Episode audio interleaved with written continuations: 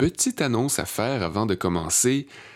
Café Normal s'en va au Costa Rica. Et oui, on est vraiment excité à l'idée d'enregistrer des épisodes là-bas. On va emmagasiner le plus d'informations, le plus d'expériences sonores possible. On a déjà été mis en contact avec certaines personnes qu'on aura la chance de rencontrer de vive voix. Puis on sait déjà un petit peu les places qu'on devrait visiter aussi. On a d'ailleurs lancé une campagne de sociofinancement sur GoFundMe dernièrement. Elle est partagée sur nos pages de réseaux sociaux et tout ce qu'on sait déjà, tout ce qui est confirmé, est écrit en détail là-dessus. Je vous invite à visiter la page d'ailleurs et à nous encourager financièrement, c'est certain, si vous avez les moyens de nous aider, si vous appréciez ce qui est fait jusqu'à présent et que vous voyez le potentiel des épisodes à venir. On va avoir une belle série d'épisodes sur les plantations de caféiers, sur les entreprises des producteurs, sur les Costaricains. On va en apprendre sur le pays en général, qui, à l'échelle mondiale, est beaucoup plus avancé dans ses démarches éco-responsables, entre autres. La campagne s'appelle Café normal au Costa Rica sur GoFundMe et sinon vous trouvez le lien dans la bio de l'émission sur Instagram at café.normal ou sur notre page Facebook. Les compétitions maintenant. Toute qu'une affaire. Dans le monde du café, les compétitions sont multiples et j'ai cru remarquer le commun des mortels est de moins en moins surpris de voir une joute d'or latte, par exemple, mais on comprend que ça peut paraître euh, pas mal plus bizarre de visionner une vidéo YouTube d'une fille qui explique d'où vient son café et comment elle va l'extraire devant un auditoire et quatre personnes qui tiennent un pad. Pour ma part, j'ai visionné ma première vidéo de compétition quand j'ai commencé ma première job de barista parce que mon employeur me l'avait fortement conseillé. Pour comprendre le sérieux de la chose, pour pouvoir analyser le travail des baristas, prendre connaissance de l'importance de chaque geste et de chaque mot, c'est une bonne école, ou du moins c'est un bon début. Parce qu'une compétition de barista, c'est une présentation orale et technique d'un café choisi, divisé en trois étapes. On va servir d'abord un espresso, ensuite un café avec lait, et puis ce qu'on appelle un breuvage signature qui implique d'introduire d'autres ingrédients, des éléments complémentaires au café choisi pour créer quelque chose de nouveau, mais de cohérent avec le reste. Et au fil des trois étapes, le compétiteur ou la compétitrice doit se présenter et présenter ses cafés devant quatre juges, en même temps que de les faire et que de les servir en un temps maximal de 15 minutes. Et tout est analysé. Parallèlement, il existe plusieurs autres compétitions, mais les plus populaires sont les Brewers Cup et les Cup Tasters. Le premier, Brewers Cup, peut ressembler au championnat de barista au sens où ça consiste aussi en une présentation orale et une présentation, une préparation, c'est-à-dire d'un café devant des juges, mais cette fois-ci préparé avec une méthode d'extraction manuelle, par exemple un filtre conique V60. Le Cup Tasters, quant à lui, demande aux participants de mettre à profit leur talent de goûteur au cours d'un exercice de triangulation. D'ailleurs, une des deux invitées d'aujourd'hui, qu'on avait déjà reçue pour l'épisode numéro 5, Julie Audet, a participé récemment au championnat Cup Tasters organisé à Montréal cet automne et elle nous raconte son expérience tout en nous expliquant ce que c'est qu'une triangulation et jusqu'où ça peut aller. Elle est accompagnée de sa collègue Gabrielle Côté qui a participé aux plus récentes qualifications de compétition nationale de barista organisé officiellement par la Specialty Coffee Association à St. Thomas, en Ontario. C'est une épreuve qui lui a demandé courage, patience, persévérance, une épreuve autant dans la vie personnelle, dans la préparation mentale et technique, que concrètement au moment de la performance. Et Julie a été présente depuis le début, elle faisait partie de l'équipe. C'est vraiment cool, c'est une chance de les avoir les deux ensemble pour nous raconter la chronologie de la patente parce que Chacune se relaye des anecdotes ou des détails importants, ou va aller confirmer le sentiment que l'autre a eu à un moment donné, ou confirmer la, perception de l'autre sur des événements qui ont, qui ont été vécus en même temps mais séparément. Je me suis rendu compte en parlant avec elle que c'est tellement un, gros travail d'équipe. Il y a une énorme pression sur la candidate ou le candidat, c'est quand même évident, mais je me doutais pas à quel point cette pression-là peut être répartie sur les épaules de toute l'équipe autour. Et à quel point la pression va s'immiscer dans ta salle à manger ou dans ta chambre, dans chaque minute de ta journée. Parce que tu dois penser à tout, à chaque mot, à chaque geste. C'est une chorégraphie qui est sans cesse remise en question, fait que c'est facile de transposer ça sur ta propre personne et te remettre toi-même en question. Puis au final, oui, tu te représentes toi-même, mais tu représentes aussi ton équipe, l'entreprise pour laquelle tu travailles. C'est une belle vitrine pour une compagnie dont l'employé gagne un prix ou performe bien, et tu veux pas passer à côté de ça. Fait que c'est tout un monde, faut avoir les reins solides, mais selon Gabriel et Julie, une fois que tu l'as fait, t'as la piqûre, c'est sûr que tu penses à le refaire, c'est sûr que tu veux y retourner avec une autre approche, une assurance nouvelle, tu penses à des nouvelles idées, à des stratégies. J'ai vraiment apprécié notre discussion, c'était plein d'humanité, puis en même temps tellement instructif. Je m'appelle Sébastien Blondeau. Je vous invite à écouter cette bien agréable jasette à propos des compétitions de barista. On est assis au Café Saint-Henri du quartier latin à Montréal, en compagnie de Gabriel Côté et Julie Audet, pour un autre épisode de Café Normal.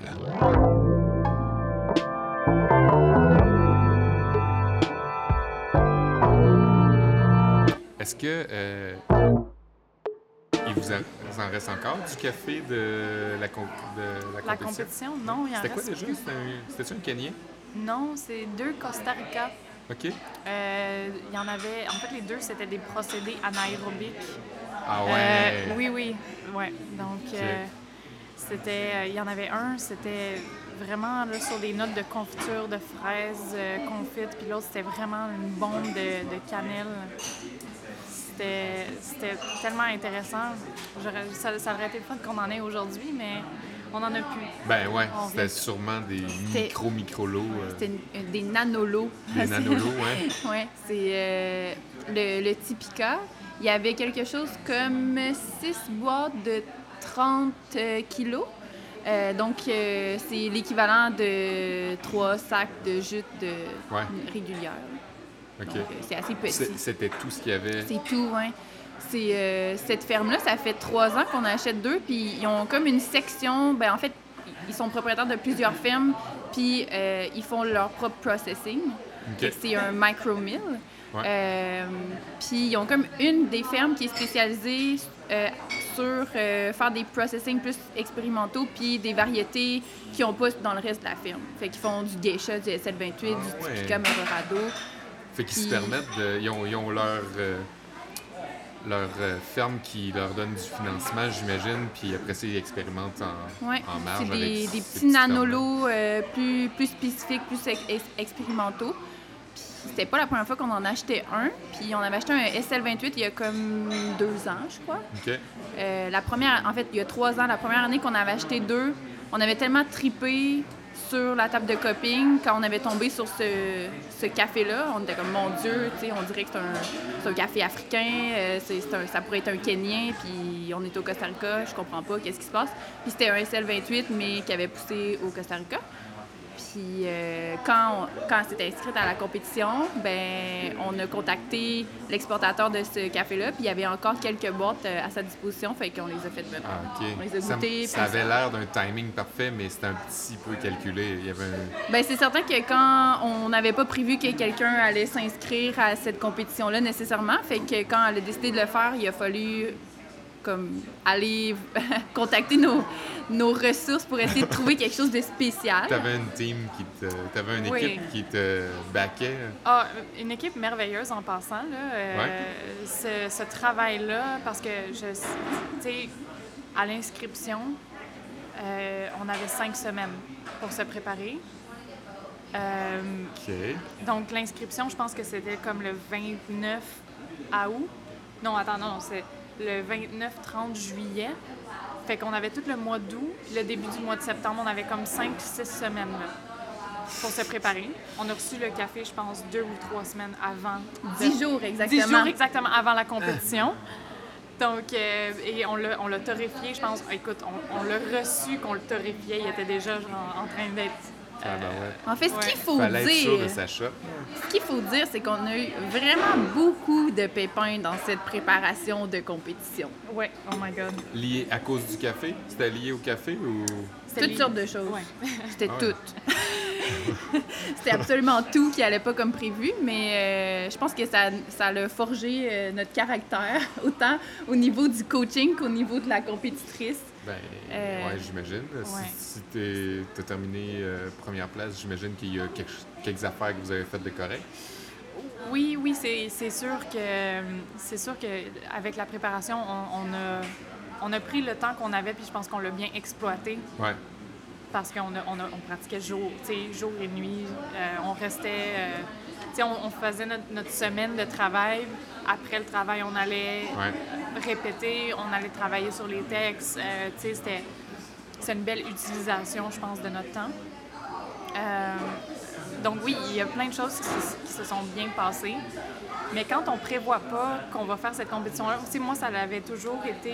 euh, ça avait toujours eu, été une envie que j'avais de Ça compétitionner. planait là, au- au-dessus de ton épaule, au-dessus de ta tête. Ça planait, puis là, tu sais, dans ta tête, tu te dis, ah oui, je veux, le, je, je veux le faire, puis là, tu es comme, oh non, mais je peux pas, tu sais, c'est- Comment- c'est trop de travail, euh, tu sais, puis là, tu. Puis euh, là, moi, j'ai j'ai vacillé, là, vraiment, là, quand les inscriptions se sont faites, là, euh, j'étais dans un restaurant. Euh, Dans j'étais Charlevoix. j'étais Dans dans, un restaurant dans Charlevoix. Écoute, on avait un repas, euh, moi puis mon chum, on était en train de manger. Euh, C'était un repas, genre 6 ou 7 services. Vous étiez dans le Charlevoix à cause... Ah, on, on- on prenait des vacances. Week-end Ok, de ok, vacances. ok. Ouais, on prenait des vacances. C'était pas par pur hasard. euh, Non, c'était c'était pas une coïncidence de quoi que ce soit. C'est juste qu'on était en, va- en vacances, puis on, on était dans un repas, comme je disais, sept services. Entre deux services, il était 8 heures, heure d'ouverture, tu sais, sur Internet du, de l'inscription. J'avais déjà un ou deux verres de vin dans le corps, tu sais, puis je me suis dit, OK, je le fais, là. Puis là, on s'est inscrit, puis en, entre deux services, ils venaient nous expliquer c'était quoi la nourriture, puis moi, j'étais en train de m'inscrire. Puis là, en tout cas, euh, là, Parce qu'avant le restaurant, tu me disais non là, je, Je peux- je peux je pas le m'inscris faire, pas, ouais, je suis pas game, je suis pas prête, c'est pas vrai, je le fais pas cette année, on, on s'en reprendra pour l'année prochaine. Moi j'étais comme OK, j'avais déjà contacté un peu le- les, les- les exportateurs au Costa Rica pour dire ça se peut qu'on ait besoin d'échantillons. Puis là finalement après le repas, elle m'écrit à comme 11 heures, je me suis inscrite. Ah. Puis, euh, ouais, j'ai, vraiment pris avantage de ma petite, euh, tu sais, de, de, de la faiblesse du fait que j'ai eu un verre de vin. Ouais. Tu sais, j'étais comme plus là, j'étais comme, ouais, ça va bien se passer. Tu sais, comme, en tout cas, Mais c'est beau quand même, t'as fait l'inverse de te choquer. T'as ouais. comme t'as dit non avant, puis après ça, t'es pris de courage, puis tu tu y es allé. Ah oui, mais c'est, ça, ça, C'est quoi les motivations?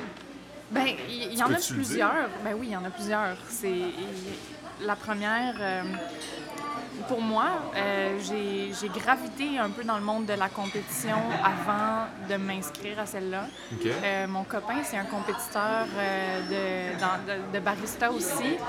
En Australie, il a gagné le Victoria Barista Championship en 2018. Euh, c'est un gros stepstone pour lui. Il a fait les nationaux aussi.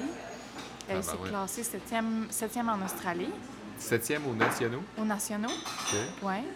Et puis, euh, donc, lui, là, euh, moi, j'allais dans ses pratiques, je regardais euh, le feedback qu'il recevait de, de- des, des autres gens qui étaient des compétiteurs, qui, Ouais. qui faisaient de la compétition avec lui. Il y a son patron, Dave Mackin, qui, a, été, qui a participé au World Barista Championship en pour l'Australie aussi. Donc, tous ces gens-là, ils avaient vraiment beaucoup d'expérience de compétition. Puis moi, j'étais assise là, j'en avais aucune. Puis j'ass- j'assistais, je regardais mon, mon copain pratiquer, faire son travail. Puis je trouvais ça tellement impressionnant. Puis je voyais tout le travail qu'il avait à faire. Est-ce que tu peux dire que tu te projetais à travers ça déjà ou? ben, quand euh, on est arrivé au Canada, lui, il pouvait pas faire de la compétition.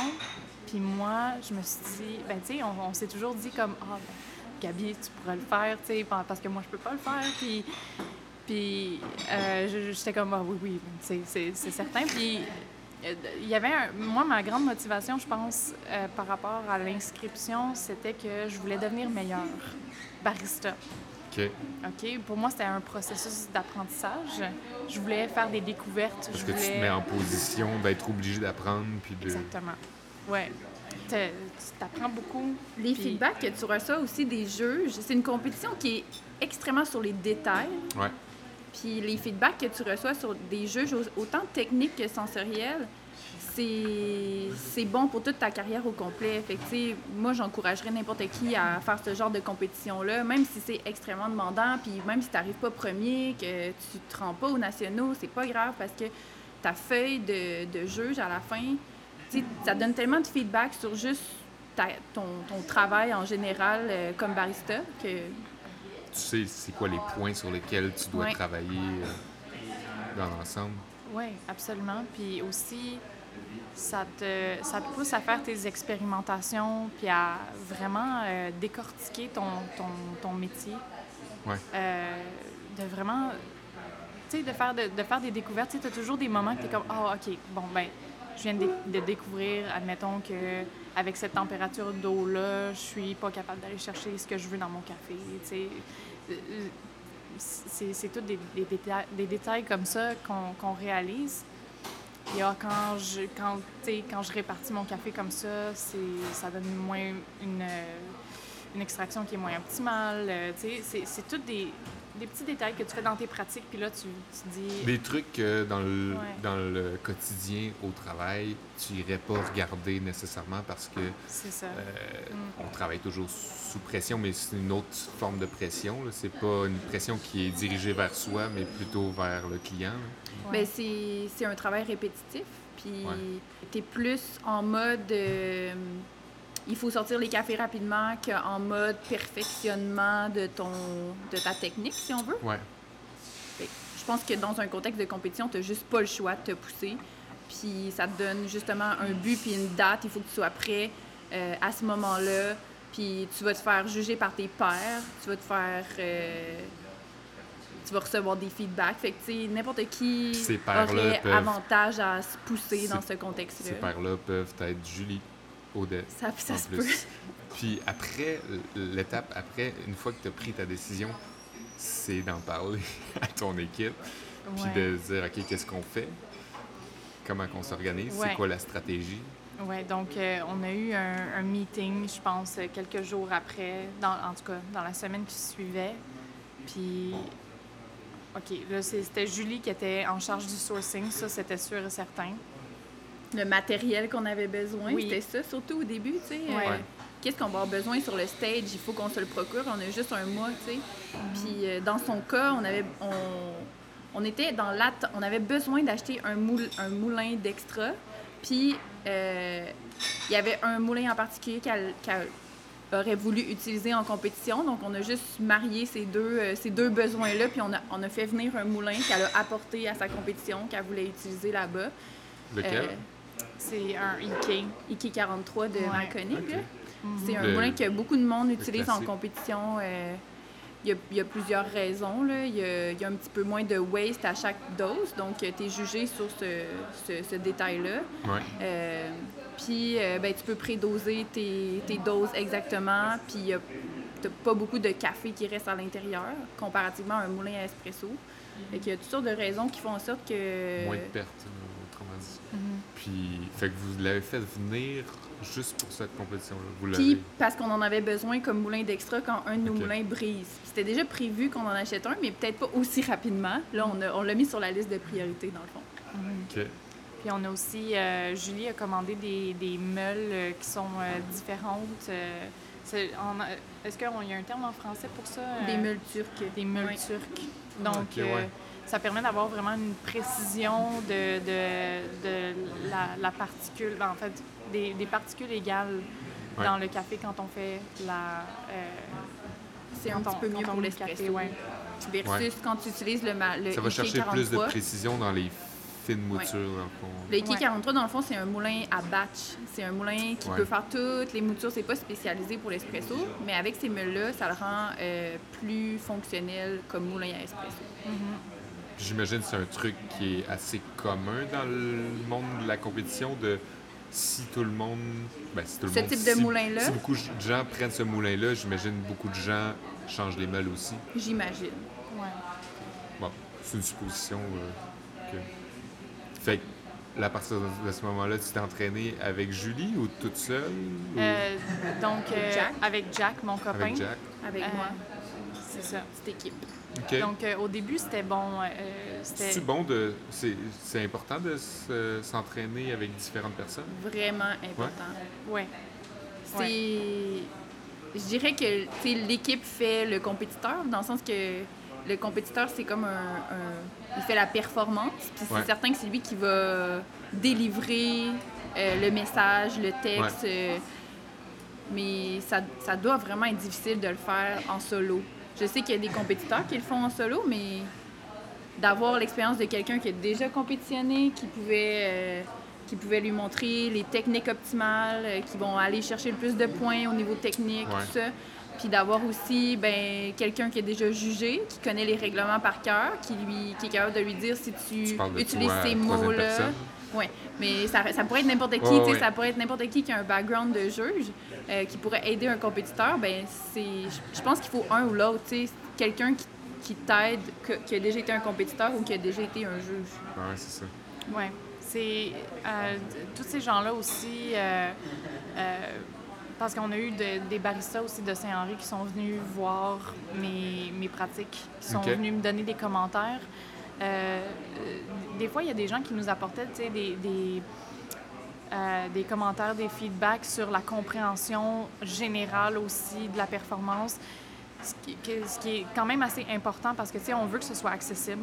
Tu sais, on, fait. Ouais, c'est ça. C'est pas, pas nécessairement euh, s'entraîner devant des gens qui sont toujours expérimentés. Aussi des gens, mettons, euh, de n'importe quel horizon qui peuvent t'aider dans ton speech. C'est ça. Puis, oui, c'est super important d'avoir le, le feedback d'une équipe comme ça. Puis, le, le speech que j'avais écrit au début, euh, à la fin, c'était méconnaissable. Ah oui? Ça l'a tellement changé. On a changé des, des- des parties du texte, je pense, deux jours avant que je performe. Le breuvage signature, Oui. on l'avait pas écrit trois jours avant la compétition, puis il y a- on l'a terminé. Parce que c'est ça, faut décliner un café sous, euh, sous trois angles. hein, euh, euh, Ouais. Café signature, un espresso, Ouais. puis Dans le fond, Un latte? tu- il faut que tu serves euh, 12 breuvages Ouais. au total pendant ta présentation. Tu as 15 minutes. C'est très important d'entrer dans les temps. Euh, puis c'est 4 espressos, 4 breuvages à base de lait. Ça peut être n'importe quoi. Euh, puis 4 breuvages signature dans lesquels tu utilises un ou les deux espressos que tu as présentés? Parce que tu peux présenter juste un café tout au long ou tu peux présenter deux cafés. Mais tu, tu peux en présenter plus que, plus que deux aussi. Trois, oui, je pense que oui, tu peux utiliser Ouais. un autre café dans le, le Dans breuvage fond, signature. euh, ouais, le, le- le breuvage signature, euh, c'est c'est, euh, quelque chose qui doit avoir. C'est un breuvage en fait qui doit avoir une synergie avec ce que tu expliques dans ta dans ta présentation. Euh, nous, dans notre cas, on avait deux cafés anaérobiques. Donc, euh, pour. En fait, c'était la routine en tant que telle, on parlait du service à la clientèle. Euh, on parlait du, du fait que la scène en ce moment du café n'a pas les, lettres de noblesse que nous, on aimerait leur donner. Euh, les gens prennent vraiment ça pour un produit commun de tous les jours. Euh, les gens ne cherchent pas nécessairement la, top qualité euh, de leurs produits. Puis on faisait aussi un petit parallèle avec l'industrie du vin qui est, il y a une partie du service de sommellerie qui est très noble, que les gens vont étudier pendant des années justement pour avoir cette, euh, ces connaissances-là, pour faire On va attribuer beaucoup de mérite à ça. exactement. Puis moi, en étant un, tu sais, j'ai- appris à, en fait, quand je suis arrivée dans le métier de barista, puis que j'ai découvert toute la complexité, puis la, la, la technique que ça prend derrière, je me disais, ça n'a pas de bon sens. Ça n'a pas de bon sens que... Tu t'es révolté. que- ben, un petit peu, oui. Une petite révolte de maman. Mais Euh, je me suis dit, ça n'a pas de bon sens que euh, les gens voient les baristas comme si c'était un passage étudiant, de, que, Ouais. que c'est pas un métier euh, qui, a, qui a autant sa place là, que la sommellerie. Un plus reconnu. exactement. Puis on en parlait beaucoup, je pense, dans la routine, justement, de ce fait que le, le service, le métier de barista, c'est- ça a beaucoup de, de nuances, de techniques, de connaissances. Puis c'est important que je pense que les gens le sachent, Ouais. que, qu'on a besoin tu sais, vraiment d'un, d'un gros bagage pour faire ça, puis pour le faire bien aussi. Fait que c'était un peu le, le coup d'envoi, c'était ce sujet-là. là. Ben, C'est en ça. gros, la, la routine, une routine pour un championnat barista doit toujours avoir un thème. Puis l'idée, c'est qu'il faut qu'il y ait une continuité dans ton, dans ton thème à travers ta routine. Puis que le breuvage signature soit un peu synergique avec ce thème-là, si on veut. Euh, puis synergique avec le café que tu as sélectionné. Est-ce que tu avais de l'azote liquide? En fait, euh, non. Je dis ça juste pour le cliché, là. Oui, c'est ça. Euh, On y, on y a pensé. Hein, Ça aurait été drôle que tu dises oui. Oui.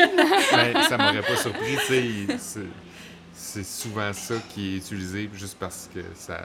J'imagine que ça s'y prête bien. Ça donne un spectacle. Ouais, ça donne un spectacle Ouais. aussi. On avait quand même euh, Ça de la fait- glace sèche. Oui, on avait de la glace sèche. Mais on tu- on l'utilisait pas pour un power, genre pour un effet, Ouais.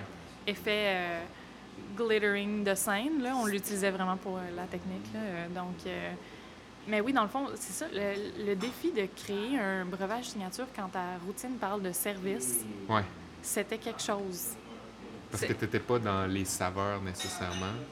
Tu partais, tu sais, ton discours allait pas là euh, directement. Fait que j'imagine qu'il a fallu que.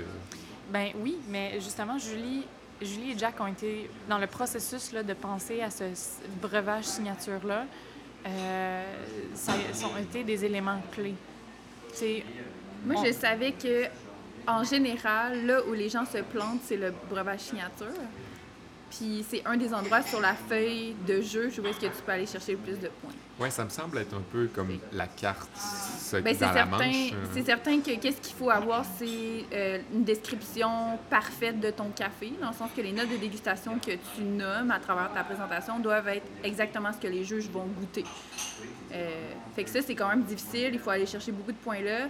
Au niveau technique aussi. Mais ça, c'est des points pas faciles à aller chercher, mais si tu as bien fait ton travail, ton café est bien torréfié, il est bien sélectionné, tu le connais bien, puis que ta technique est irréprochable, ben c'est des points que tu es assuré d'aller chercher. Mais le breuvage signature, il y a quelque chose dans la synergie puis dans la créativité qui est dur à aller réussir. Puis jusqu'au dernier moment, j'étais comme, il faut vraiment qu'on a- qu'on- qu'on améliore ça, il faut vraiment qu'on trouve Tu vas quelque chercher chose. des points, j'imagine, quand tu te démarques. Mais il faut aussi que ce soit bien exécuté. Exactement. Puis la, la synergie, c'est un beau mot, mais c'est vraiment difficile de trouver des ingrédients puis un concept qui va être synergique avec un café puis une présentation. Ouais. Puis que les gens fassent comme Ah, c'est tellement clever, qu'est-ce qu'elle a essayé de faire là? Ouais, parce que on, y pense souvent avec d'autres breuvages. Mais Puis aussi, tu sers des, des breuvages signature à des juges qui jugent à chaque année ouais. des breuvages signature à base de café. Fait que pour te démarquer puis être créatif, tu veux pas juste dire mon café goûte la confiture de fraises, alors j'ai décidé d'ajouter Ouais, de la confiture de fraises dans mon café. Ouais, non. Puis il faut que, malgré les ingrédients que tu ajoutes dans ton breuvage signature, il faut que tu sois en mesure de goûter cet espresso-là en particulier dans le breuvage signature. Donc, il faut vraiment pas que ça aille être dénaturé ou, ou il faut que ça aille, ça aille créer quelque- une, exp- une nouvelle expérience. Ouais.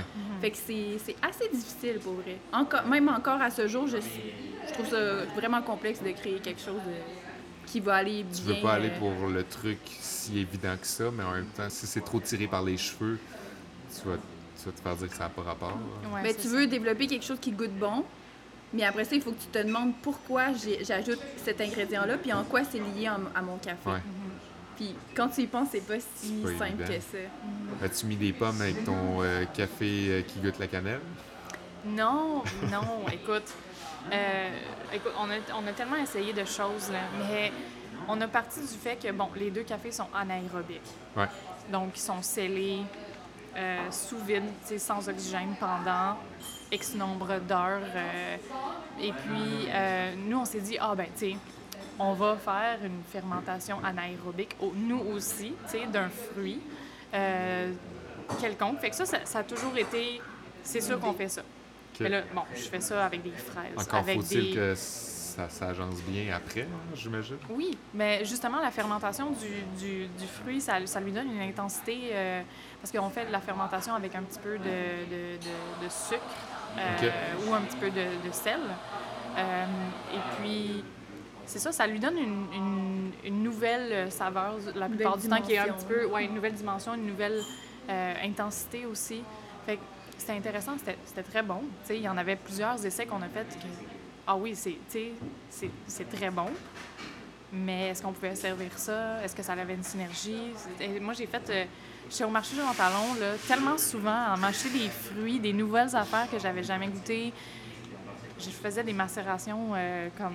Euh, j'en ai dans fait. le J'en ai coin fait. où les euh, fruits sont déjà passés date, là? On était, rendu, à un point où on, on calculait qu'il nous restait tant de macération qu'on pouvait faire avant la compétition parce que c'était des macérations de tant à ce d'heures. Puis on était comme, là, il nous reste juste tant de fruits qu'on peut essayer ou tant d'essais, tu sais. Puis finalement, on a comme pensé à quelque chose, puis on était comme, on présente deux cafés, deux, deux variétés différentes, procédées d'une même manière. Pourquoi on prendrait pas deux variétés d'un même fruit? Puis qu'on les rajouterait pas à nos deux espressos dans le même breuvage, mettons? Mais ça, on a pensé à ça comme trois jours avant. Puis ça a pas. euh, ça ça, m'a- ça a vraiment fonctionné. C'est Ah ça oui, qu'on a. Qu'on utilisé. Trois jours, c'était suffisant pour. euh, Oui, bien la macération, de toute façon, on ne pouvait pas la faire pendant plus que X nombre d'heures parce qu'on n'a pas le droit d'avoir d'alcool Ah, dans bah nos oui, breuvages. Et puis la fermentation, éventuellement, ça crée, dans Ouais. les fruits, ça crée de, de l'alcool. Donc, euh, tu sais, nous, on parlait de macération de, euh, de 12 heures. Euh, donc, c'était très minime, ça créait pas d'alcool, puis c'était ça notre but, là. Mais oui. Mais après ça, c'est de, de peaufiner le ratio, euh, la quantité de sucre qu'on ajoute, euh, etc. Fait qu'il a fallu. C'était le temps qu'on trouve une idée, disons. Vous vous réessayerez pour la compétition de Spirit, euh, Good Spirit, pour Oui, le- oui, oui, c'est ça. la mixologie, là, Exactement. avec euh, un, un fermenté comme plusieurs. euh, Je me demande si quelqu'un voudrait le faire, Ouais. dans. C'est sûr que ça a déjà été. Ouais, ah, Saint-Henri, je... peut-être. Mais ouais, non, c'est ça. Fait- Puis sinon, euh, les autres cafés, parce que euh, dans les autres services, euh, dans le fond, c'était quand même assez facile, je pense, de, de, de, de, de transmettre tu sais, le, le concept. C'était plus facile à transmettre dans l'expresso puis dans le, dans le lait que dans le breuvage signature. Mais là, quand on a trouvé l'idée, on savait que c'était la bonne. tu. Ouais. Puis, euh, Finalement, comment- t'as mis quoi dans ton breuvage signature? oui, on a fait, on a fait, tr- on a mis trois choses. C'est fait, insoutenable. quatre choses, oui. Quatre choses. Euh, Donc, euh, on, on a- on est parti avec euh, deux fois, euh, deux fois deux ben, expresso. Donc, un- une poignée, donc un expresso double de Ouais. Katsuai et un expresso double de Tipica. OK. Et puis, euh, on a fait deux macérations de deux raisins différents. OK. Donc, euh, on avait un raisin vert euh, qui avait comme euh, le, le, le côté vraiment très juteux du Typica qu'on adorait, qui était vraiment très fruité, très rond, très sucré. Euh, puis on avait euh, le, le, le Tom Cord, euh, le raisin Tom Cord, qui est un raisin bleu, qui était en Ah, saison à oui, ce oui, moment-là. Ouais. Euh, Est-ce que c'est ce qu'on appelle du raisin de champagne ou quelque chose comme ça? Non, c'est pas le, le blanc, c'est le raisin. euh, Ah oui, oui, non, raisin c'est bleu, je me les petits ouais, ouais. raisins bleus qu'on a à l'automne, Ouais, super sucrés. là. Mhm. C'est des raisins de con... c'est raisins Concorde, mais je pense qu'il y a une, euh, une sous-variété qui, qui s'appelle les Tom Cord Grape. Ok. C'est ça qu'on a utilisé. Ouais. Ah Puis, ouais. ouais. Donc, euh, Vous c'est. êtes fou à Saint-Henri. Macération, macération, puis elle a ajouté ça dans ses- son espresso. Mhm. Puis la macération, on la faisait dans un, dans un cream gun, euh, tu sais, dans un, voyons, un truc pour faire de la crème fouettée. Puis Ouais. on pouvait mettre une goupée dedans puis retirer l'air euh, avec un petit peu de sucre. Puis on allait juste chercher, dans le fond, le, le, le produit liquide de cette macération-là. Donc, euh, il n'y avait comme pas de, de, de plure de raisin ou de pulpe dedans. là. C'était vraiment seulement le... Ça, c'était le, le petit bout un peu show-off, là, j'imagine. hein? Euh, Quand t'enlèves la goupille, puis... Pas tant parce qu'elle l'a pas fait sur le. Je l'ai pas fait sur scène. sais, on pouvait pas Ah, le ok, ok. faire parce qu'en fait, C'était trop, trop... Ouais, ouais. elle a expliqué qu'est-ce qu'elle a fait, mais euh, elle, elle avait déjà sa macération de fait, puis elle faisait juste la Sinon, ça aurait assembler. été trop de manipulation. Ouais, puis avec le temps qu'on. qu'on- Ouais, ouais. Avec le time management, on n'avait pas le temps, je pense, de, de faire cette démonstration-là. Mais moi, dans le fond, je, je, je, montre- je démontrais comment je l'avais fait. Je fermais le cream gun, je le laissais de côté, je dis, et voilà, une macération que j'ai préparée il y a bon, tant d'heures. Euh, J'avais mis aussi une. On avait fait un euh, Earl Grey infusé à froid. Donc, euh, on avait utilisé ce, ce- ce thé-là parce que dans, un, dans notre typica, il y avait des notes florales qu'on avait détectées au départ. Puis on s'était. euh, il y avait des. Traité aussi. Oui, c'est ça. Il y avait un côté très thé, très. euh, avec un petit peu de floral, avec des tanins tu sais, qui étaient quand même assez souples. C'est des choses qu'on retrouvait aussi dans Des notre. notes qui ressemblent au Earl Grey euh, Exactement. d'emblée, OK. Un petit peu, ouais. Ça venait comme accentuer le- la finale aussi du, du breuvage. C'est ça. Parce que c'est la finale qu'on aimait beaucoup du café. Puis cet élément-là, justement, c'était pour euh, compléter un peu avec les tanins du thé, euh, ce qu'on était capable de, trouver dans notre café naturellement à l'état brut. Euh, puis on avait rajouté aussi, parce que la fermentation anaérobique dans les cafés, euh, ça, ça crée de, de la concentration de bactéries, de la- d'acide lactique. Euh, donc, le café, naturellement, il y a cette, euh, ce, ce corps-là très crémeux, très enrobant, très soyeux aussi, qu'on goûtait dans le café, puis on vou- voulait l'accentuer, justement, ce côté-là. On a rajouté, donc, une solution d'acide lactique. De- donc, c'était une part de- d'acide lactique pour 100 parts d'eau. Puis on en rajoutait juste un, un petit Ah, peu c'est vraiment pas minim- beaucoup. Ouais, c'était très minimal, euh, juste pour accentuer là, la texture. euh. Dans le fond, c'est ça les, les éléments qu'on avait dedans. Tu viens de me donner comme toute la Toutes. recette secrète? Ouais, toutes. OK. C'était- ça, a été, ça a été bien reçu, j'imagine. Euh, Est-ce que les gens faisaient des grands yeux, les Euh, juges? Est-ce qu'ils sont poker Ils sont, face? ouais, ils sont poker face. Ah ouais, hein? On doit être entraîné à être poker face. Des fois, c'est difficile. Ouais. Mais Julie, elle, son truc, c'est sourire, c'est ça? Oui. Elle essaie de, de faire mettre les gens confortables, puis... puis ça, j'a- j'apprécie. Parce qu'il y avait des gens qui, tu sais, il y avait vraiment de l'air de... de, de- dans, dans mon juge... euh, Ouais. Dans, dans mes juges, il y avait des gens, tu sais, que ça paraît qu'ils étaient intéressés, puis ils me mettaient vraiment en confiance. Fait que je, je regardais tout le temps cette même personne-là. Parce que les juges aussi, j'imagine, sont stressés. Oui, oui. Ah extrêmement oui. stressant. C'est stressant parce que, tu sais, tu dois te dire, est-ce que je comprends bien? Est-ce que je juge la personne adéquatement? Est-ce que, tu sais... Est-ce que j'ai mal compris les notes de dégustation qu'elle m'a dit? Parce que si j'ai mal compris, moi, si je goûte quelque chose qu'elle a pas dit, Ouais. je la pénalise. Fait que, tu sais, c'est de. C'est d'être vraiment à l'affût. Puis ça se passe très vite. Les gens nous lancent des informations au visage, des notes de dégustation. Il faut que tu juges en même temps que, ce que tu as dans la bouche. Puis. euh, C'est quoi, mis à part, mettons, l'originalité puis les techniques d'exécution, c'est quoi les critères sur lesquels vous vous basez? Mettons, sur le goût, il faut que ce soit euh, Il y a équilibré. un critère qui s'appelle le, le taste balance, donc euh, la balance du goût. Ouais. Euh, donc, c'est c'est une balance entre l'acidité, l'amertume, le sucre de ton, de ton espresso. Euh, ça, c'est une catégorie qui est jugée entièrement par le juge, c'est-à-dire que peu importe ce que le barista dit à propos de son espresso, on le prend pas en compte. C'est vraiment, c'est beaucoup lié à la réussite de l'extraction de, de l'espresso. Ouais. Euh, la prochaine catégorie, c'est euh, flavors, donc les saveurs. Puis les saveurs, ça, c'est entièrement ce que la personne a dit contre qu'est-ce que le juge goûte. Donc, euh, vraiment, on, on écoute ce que la personne dit, on l'écrit, on essaie de oublier complètement ce que- ce qu'elle vient de nous dire, puis on juge qu'est-ce que nous, on, est, euh, on, on- on a comme expérience par rapport à ce, ce café-là. Puis, euh, le- la, dernière, euh, la dernière évaluation qu'on a, ça c'est juste pour l'espresso, c'est le côté tactile, fait que c'est le corps, c'est euh, le finish, le- le, La finition, ouais. Le- La la finale. finale. l'après-goût, la finale euh, de, de l'espresso. Euh, et ça, si la personne nous a donné des, des caractéristiques de, de la texture du, du corps de son espresso, euh, on doit les prendre en considération par rapport à notre expérience. Et si elle n'a rien dit, dans les, les règlements, il y a une, une description par défaut que si le, le barista nous a rien dit, on doit juger par rapport à cette description-là. Euh, donc ça, c'est les, trois façons de juger le goût de l'espresso.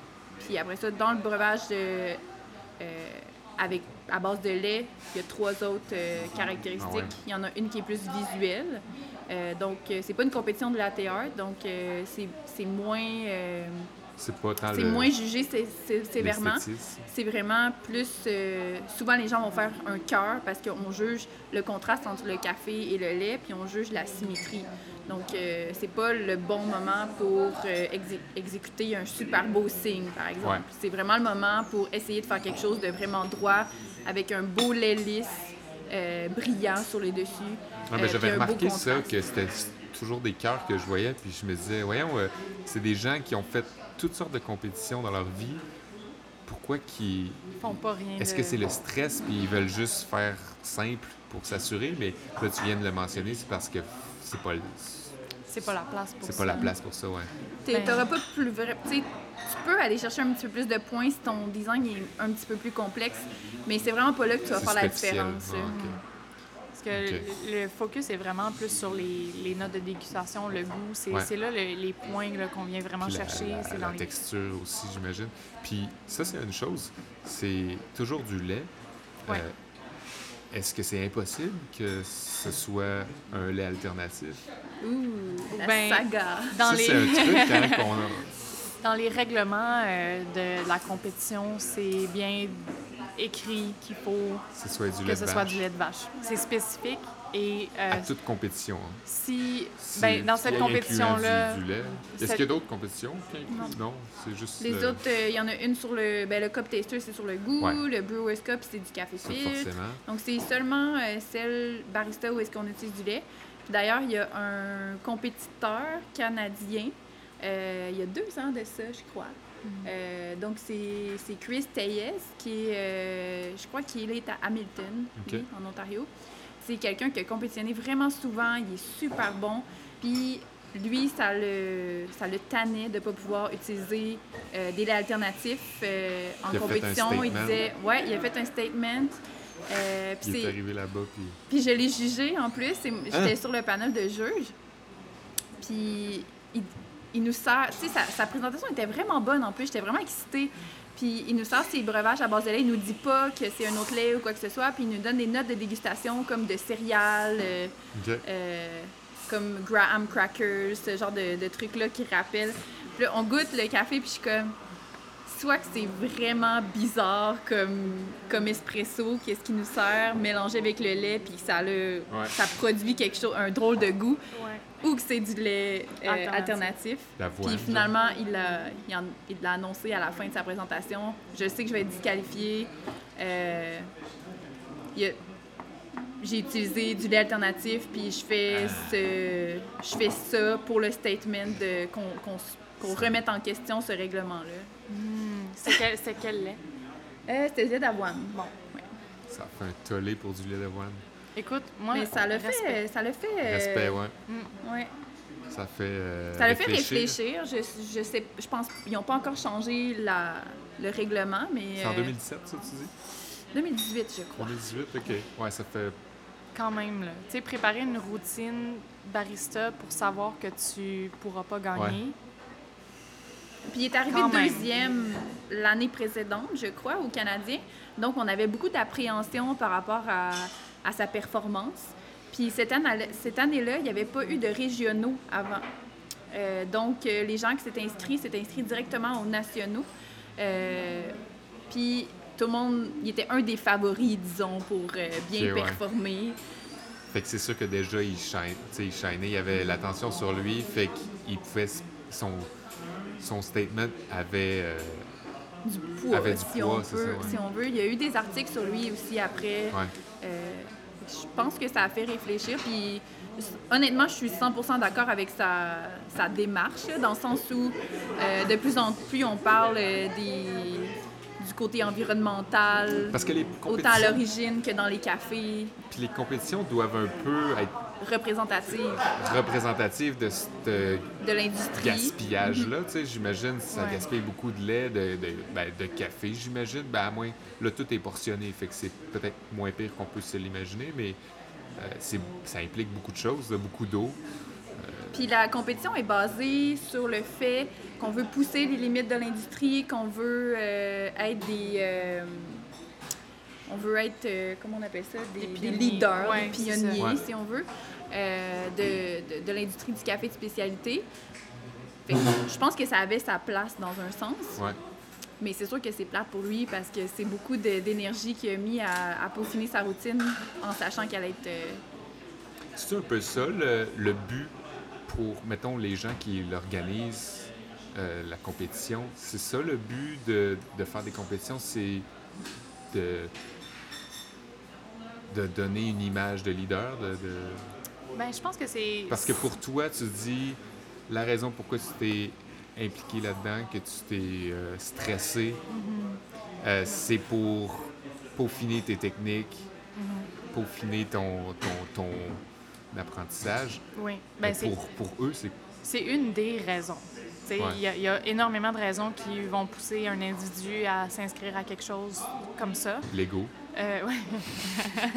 Peut-être, oui. Je- Je que les J'espère gens pas, mais... égocentriques ne se rendent jamais loin en compéti- Non, dans hein? ce genre de compétition-là. Ouais. Ça finit toujours à être, par être des Parce- gens plus humbles, plus ouais. posés. Ben oui, ben forcément, parce que tu cherches tes, tu cherches tes défauts. Quand Ouais. t'es égocentrique, tu cherches pas tes défauts. hein. Exactement, mais, mais oui, là, euh, il y avait- il y avait du défaut, puis on les a toutes vues sur, des, sur tous les angles aussi. euh, euh, mais, mais oui, les autres raisons euh, de, de s'inscrire dans une compétition, je pense que c'est de faire avancer la scène. C'est de faire Ouais. avancer notre industrie, c'est d'apporter des, des nouvelles idées. Puis, écoute, il y, a des- il y a des compétiteurs qui sont incroyables, là, qui, ont, qui ont changé la scène, l'industrie du café pour de bon, c'est certain. Ouais. Euh, Craig Simon euh, en Australie, qui est un compétiteur incroyable. Euh, Ben, il y a Matt Berger, c'est Matt certain, qui, a- qui a oui. poussé des limites aussi. Il y en a plein. ben oui. Euh, Agnieszka Agnieszka, oui. Rojewska. Ouais. Moi, Je te osé le ça. Puis euh, Ben- Jeon Eyoun, euh, Ouais. la, la compétitrice Ben, qui a c'est- gagné le World. C'est beau aussi Ouais. le fait de voir que ça amène des gens de plein de pays à travers le monde à se regrouper ensemble. Est-ce que ça t'a occasionné des rencontres? Toi, Julie, aussi, est-ce que ça t'a occasionné euh, des... Mais c'est certain, là. Moi, moi euh, le, le travail de jeu, ben, tu sais, c'est- c'est bénévole, en fait, là. Donc, c'est... Ouais. euh, c'est pas, pas vraiment un travail. C'est plus... euh, tu donnes de ton temps. Mais... euh, oui, exactement. Je le fais pour la scène canadienne.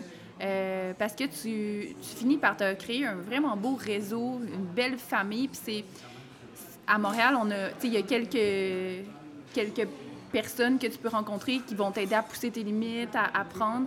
Ouais. Mais euh, quand tu mets ça sur le Canada au complet, ben tu peux vraiment rencontrer des gens qui peuvent t'aider à cheminer, euh, puis ils ont les mêmes intérêts que toi, les mêmes, la même passion. Fait que c'est surtout pour le côté euh, industrie, communauté que je m'étais à la base euh, renseignée pour être euh, juge dans des compétitions. Puis après ça, c'est de goûter des, des- des cafés qu'on n'a pas Ouais. l'occasion de goûter sur une base quotidienne. Euh, même en achetant, en étant acheteuse de café, je tombe pas sur de- ce genre de café-là à tous les jours, vraiment pas. Puis ça, c'est une autre raison. Euh, puis c'est aussi de, de mettre en valeur le travail de barista. Il y a justement, la- on en a parlé tantôt. Tu veux encourager ce, ce, ce métier-là. Puis je pense que les compétitions, c'est une belle plateforme pour ça. Ouais, il y a toujours ce, ce moment-là. Ça rend ça plus sérieux Ouais. Aux yeux des gens qui y participent, mais aussi aux yeux de leur entourage, j'imagine? Oui, effectivement, moi, euh, euh, j'ai des gens qui ont vu ma compétition, des, gens, de qui ma ont commencé à famille. te parler. Ben, ouais, c'est ça. Ouais, c'est ça. Ils ont commencé à. Non, je- mais, mais tu sais, il Des a- amis du secondaire qui sont retournés te voir. Ouais, ben, que tu avais perdu de vue. Oui, c'est ça, tu sais. Ça, La célébrité, c'est ça que ça amène.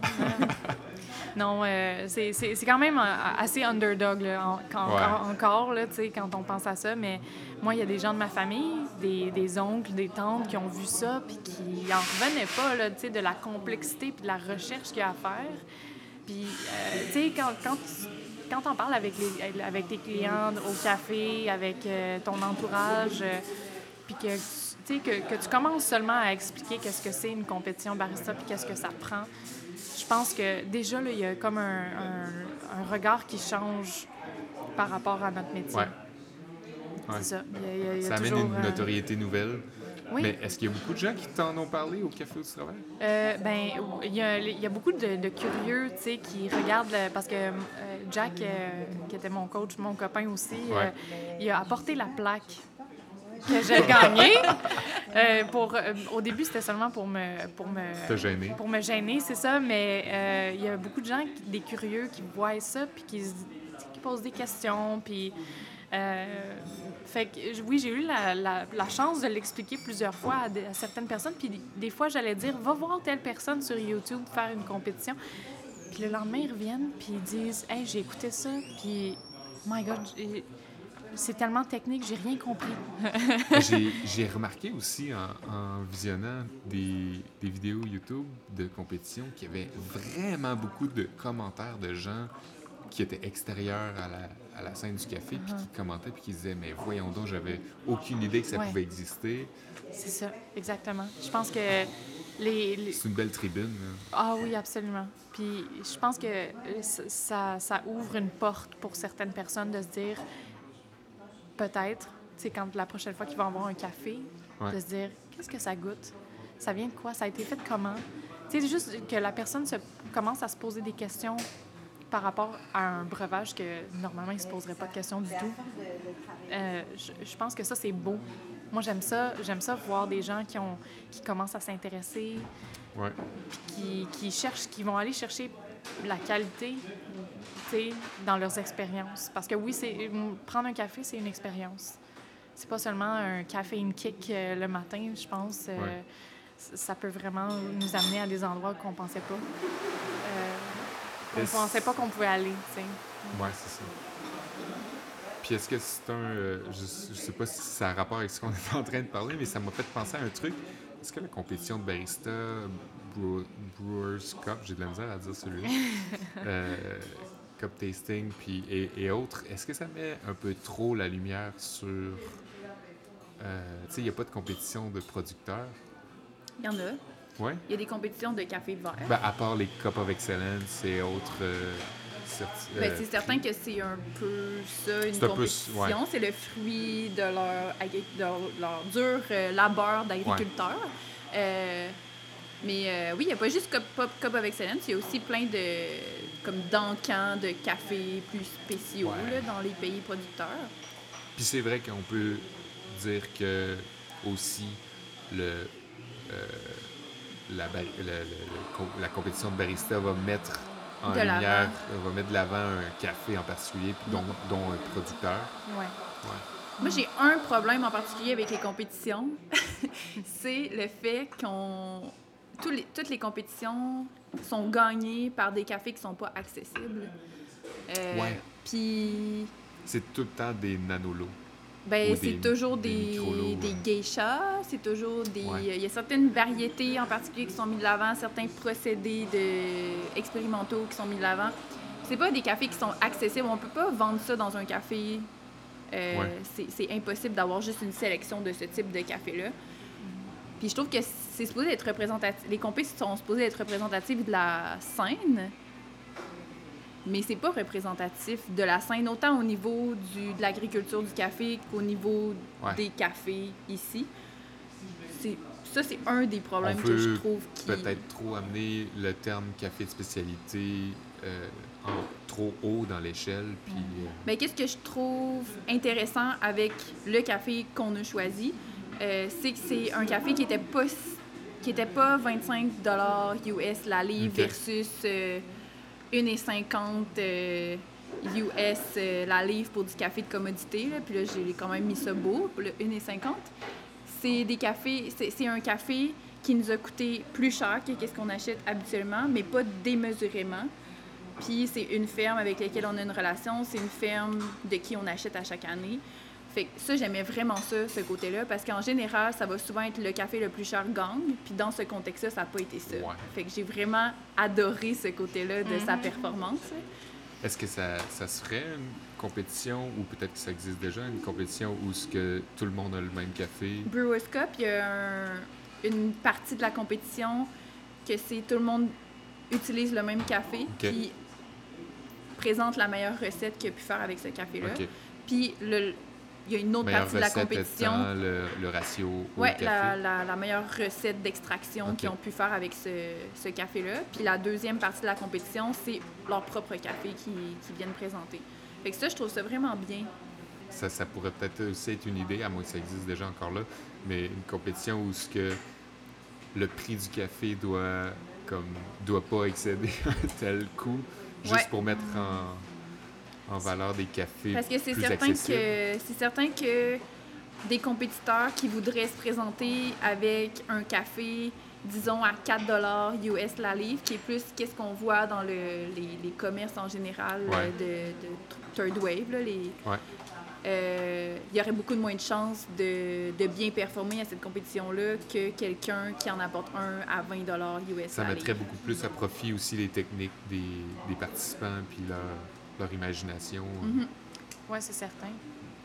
Mais qu'est-ce qu'il faut en retenir, c'est qu'on c'est possible de faire Ouais, avec Quelque le- chose de- l'exemple de, de bien. Gabriel Côté ici présente. Puis je pense que c'est vraiment important de, de focuser sur ça parce que ça finit par être toujours les mêmes fermes qui sont mises de l'avant, toujours les mêmes variétés. Puis en fait, ces variétés-là, c'est pas des. Puis ces procédés-là, puis ces fermes-là, c'est pas des produits qu'on peut vendre Mais à monsieur, que- madame, tout le monde. Est-ce que les juges commencent à s'en rendre compte que c'est plus très original et pas très Oh euh, God, intéressant? Je pense que oui. Ben moi, c'est sûr que tu essaies de. J'essaie de- que ça influence pas ma décision, mais c'est certain que quand, quand je juge quatre baristas aux nationaux qui me présentent exactement la même ferme, Ouais. exactement le même procédé, ben, t'as hâte d'avoir quelque chose qui sort de l'ordinaire, qui est peut-être euh, justement un Costaricain. euh, Ouais. Ouais, c'est sûr que dans, dans le cas des, de ces deux cafés-là qu'on a reçus, euh, quand on les a dégustés sur la table, on les trouvait exceptionnels, tu sais. Puis on en a goûté quelques-uns, puis quand on, on a choisi, euh, parce que on on n'a pas... euh, il y a un des deux cafés qu'on a reçu qui n'était pas le bon, finalement. OK. On avait commandé au départ un Typica Merorado euh, qui a été servi pour l'expresso, mais euh, au départ qui était censé être pour le lait, euh, pas utilisé pour le lait. OK. Puis euh, on avait euh, on avait choisi sélectionné aussi un geisha parce qu'on se disait tu sais Geisha lavé. ouais White honey. il était c'était c'était un excellent café. Puis euh, on, on se disait que justement tu sais ça prenait un, café sûre.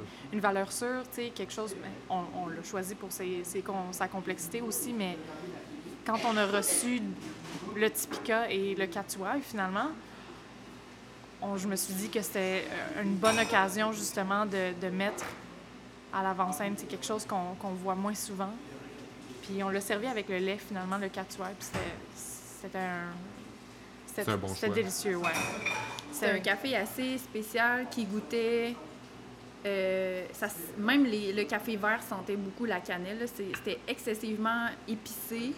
Fait qu'il y a beaucoup des notes comme de cacao frais, de cannelle. Puis quand on ajoutait du lait dedans, ça donnait un petit côté euh, pain d'épices. Ouais, c'est Ouais. beaucoup ça qui ressort hein, dans les anaérobiques. J'ai cru remarquer, c'est assez récent quand même, mais le la cannelle qui ressort souvent dans les notes des cafés qui sont anaérobiques.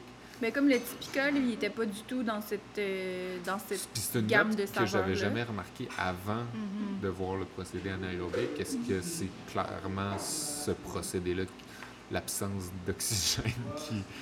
Il y a des gens qui disent qu'il il y a- il y a des gens Ouais. qui y croient pas que ça peut goûter au- autant Ouais. la cannelle Ben, juste par le procédé, puis il y a des gens qui disent que les fermiers ajoutent Ben, j'ai Ça entendu se des fait. histoires. ça se fait ce, Ouais. ce genre de, de truc là des ajouts dans les, euh, les tanks de, de fermentation. Ouais.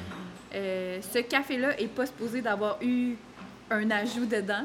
Euh, mais je sais que ça se fait. Mais Ça, ça fait pas tellement longtemps, si je ne m'abuse, que l'anaérobique, c'est dans les... ça fait quelques années. Là, il y a anaérobique, lactique, il y a toutes sortes de, de trucs qui sont. euh, Mais il n'y a pas rien qui certifie encore le procédé, un peu comme un peu comme n'importe quel procédé. Là. Mm. Chaque pays fait un peu comme chaque euh, Chaque- caféiculteur chaque fermier, fait ouais. Selon euh, ce que son père lui a montré. Euh, c'est- Il y a eu beaucoup une question de tradition. Puis Ouais. après ça, dans l'expérimental, ben, c'est qu'ils ont entendu parler qu'il y a un fermier qui a fait ça, puis que son café s'est rendu au Cup of Excellence ou Ouais. euh, c'est vendu à un prix supérieur euh, aux autres cafés. Donc lui, il est comme, je serais un peu, euh, pourquoi pas essayer? ça serait un peu im- inimaginable de, de se dire que quelqu'un met un saut là-dessus ou une, euh, une réglementation sur le, le procédé, j'imagine. Étant donné que c'est tellement éparpillé. là? Je, je pense pas que dans l'immédiat, il va y avoir de la réglementation par rapport à ça. Je sais pas s'il y en a sur le vin par rapport euh, tu sais, aux ajouts de levure et compagnie. Hmm, Ben, en fait, je sais que il y a certaines classifications qu'on n'a pas le droit d'aller chercher si on a tant de ajouts de X substances, euh, surtout dans les vins nature et tout. Là, je pense Ouais. que il faut, tu sais, as un pourcentage, admettons, de sulfite là, de, Ouais. que tu peux ajouter, que tu peux pas ajouter si tu peux avoir ta bio. Mais tu sais, dans le vin, il y a ouais. plein de, il y a plein de vignobles qui ajoutent du sucre, par exemple. Dans, Ah. au- dans le café, on n'ajoute pas de sucre. Les euh, coquins. Dans le... Mais tu sais, Ah, ouais. c'est... Je sais pas à quel point c'est réglementé, ça, ça aussi. Peut-être pas, hein. C'est justement. C'est ça. euh, qu'on peut aussi bien ajouter de la cannelle au café, puis pour certains. On pas. devrait ajouter des sirops dans, le, dans notre batch de torréfaction. puis après ça, dire que ça goûte le sirop qu'on a Ah ajouté. ouais. Un peu de Je sais crème pas pourquoi irlandaise, personne n'a pensé à ça à date en compétition. Café chai. un peu de chocolat macadam. Là. Mm. Un Euh. bon espresso vanille française. Oh! oh, je me Mais, fais euh, demander souvent. Toi, tu as fait plusieurs. Ben, tu as fait différentes compétitions. Oui, j'ai fait, euh, j'ai fait une brewing, ben une infusion. Ouais. Euh, j'ai fait plusieurs compétitions d'art latte. Euh, j'ai fait le Toronto Coffee Fest euh, il y a quelques, quelques années, trois ans, deux ans. qui se trouve J'ai fait être- le Natrel Challenge Latte Art.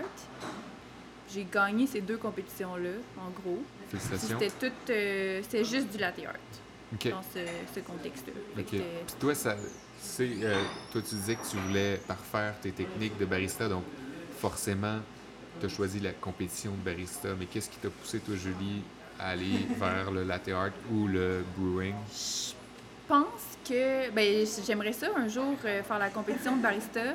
Euh, je suis pas une personne qui est particulièrement à l'aise de parler en anglais devant une foule. Fait que ça, ça m'a quand même longtemps bloqué. Euh, c'est pour ça que j'ai fait Cup Taster cette année. Euh, parce que Ça justement. te mettait dans cette position-là un ça, peu? ça, ça mettait, euh, ça mettait sous pression mes compétences de, de goûteuse.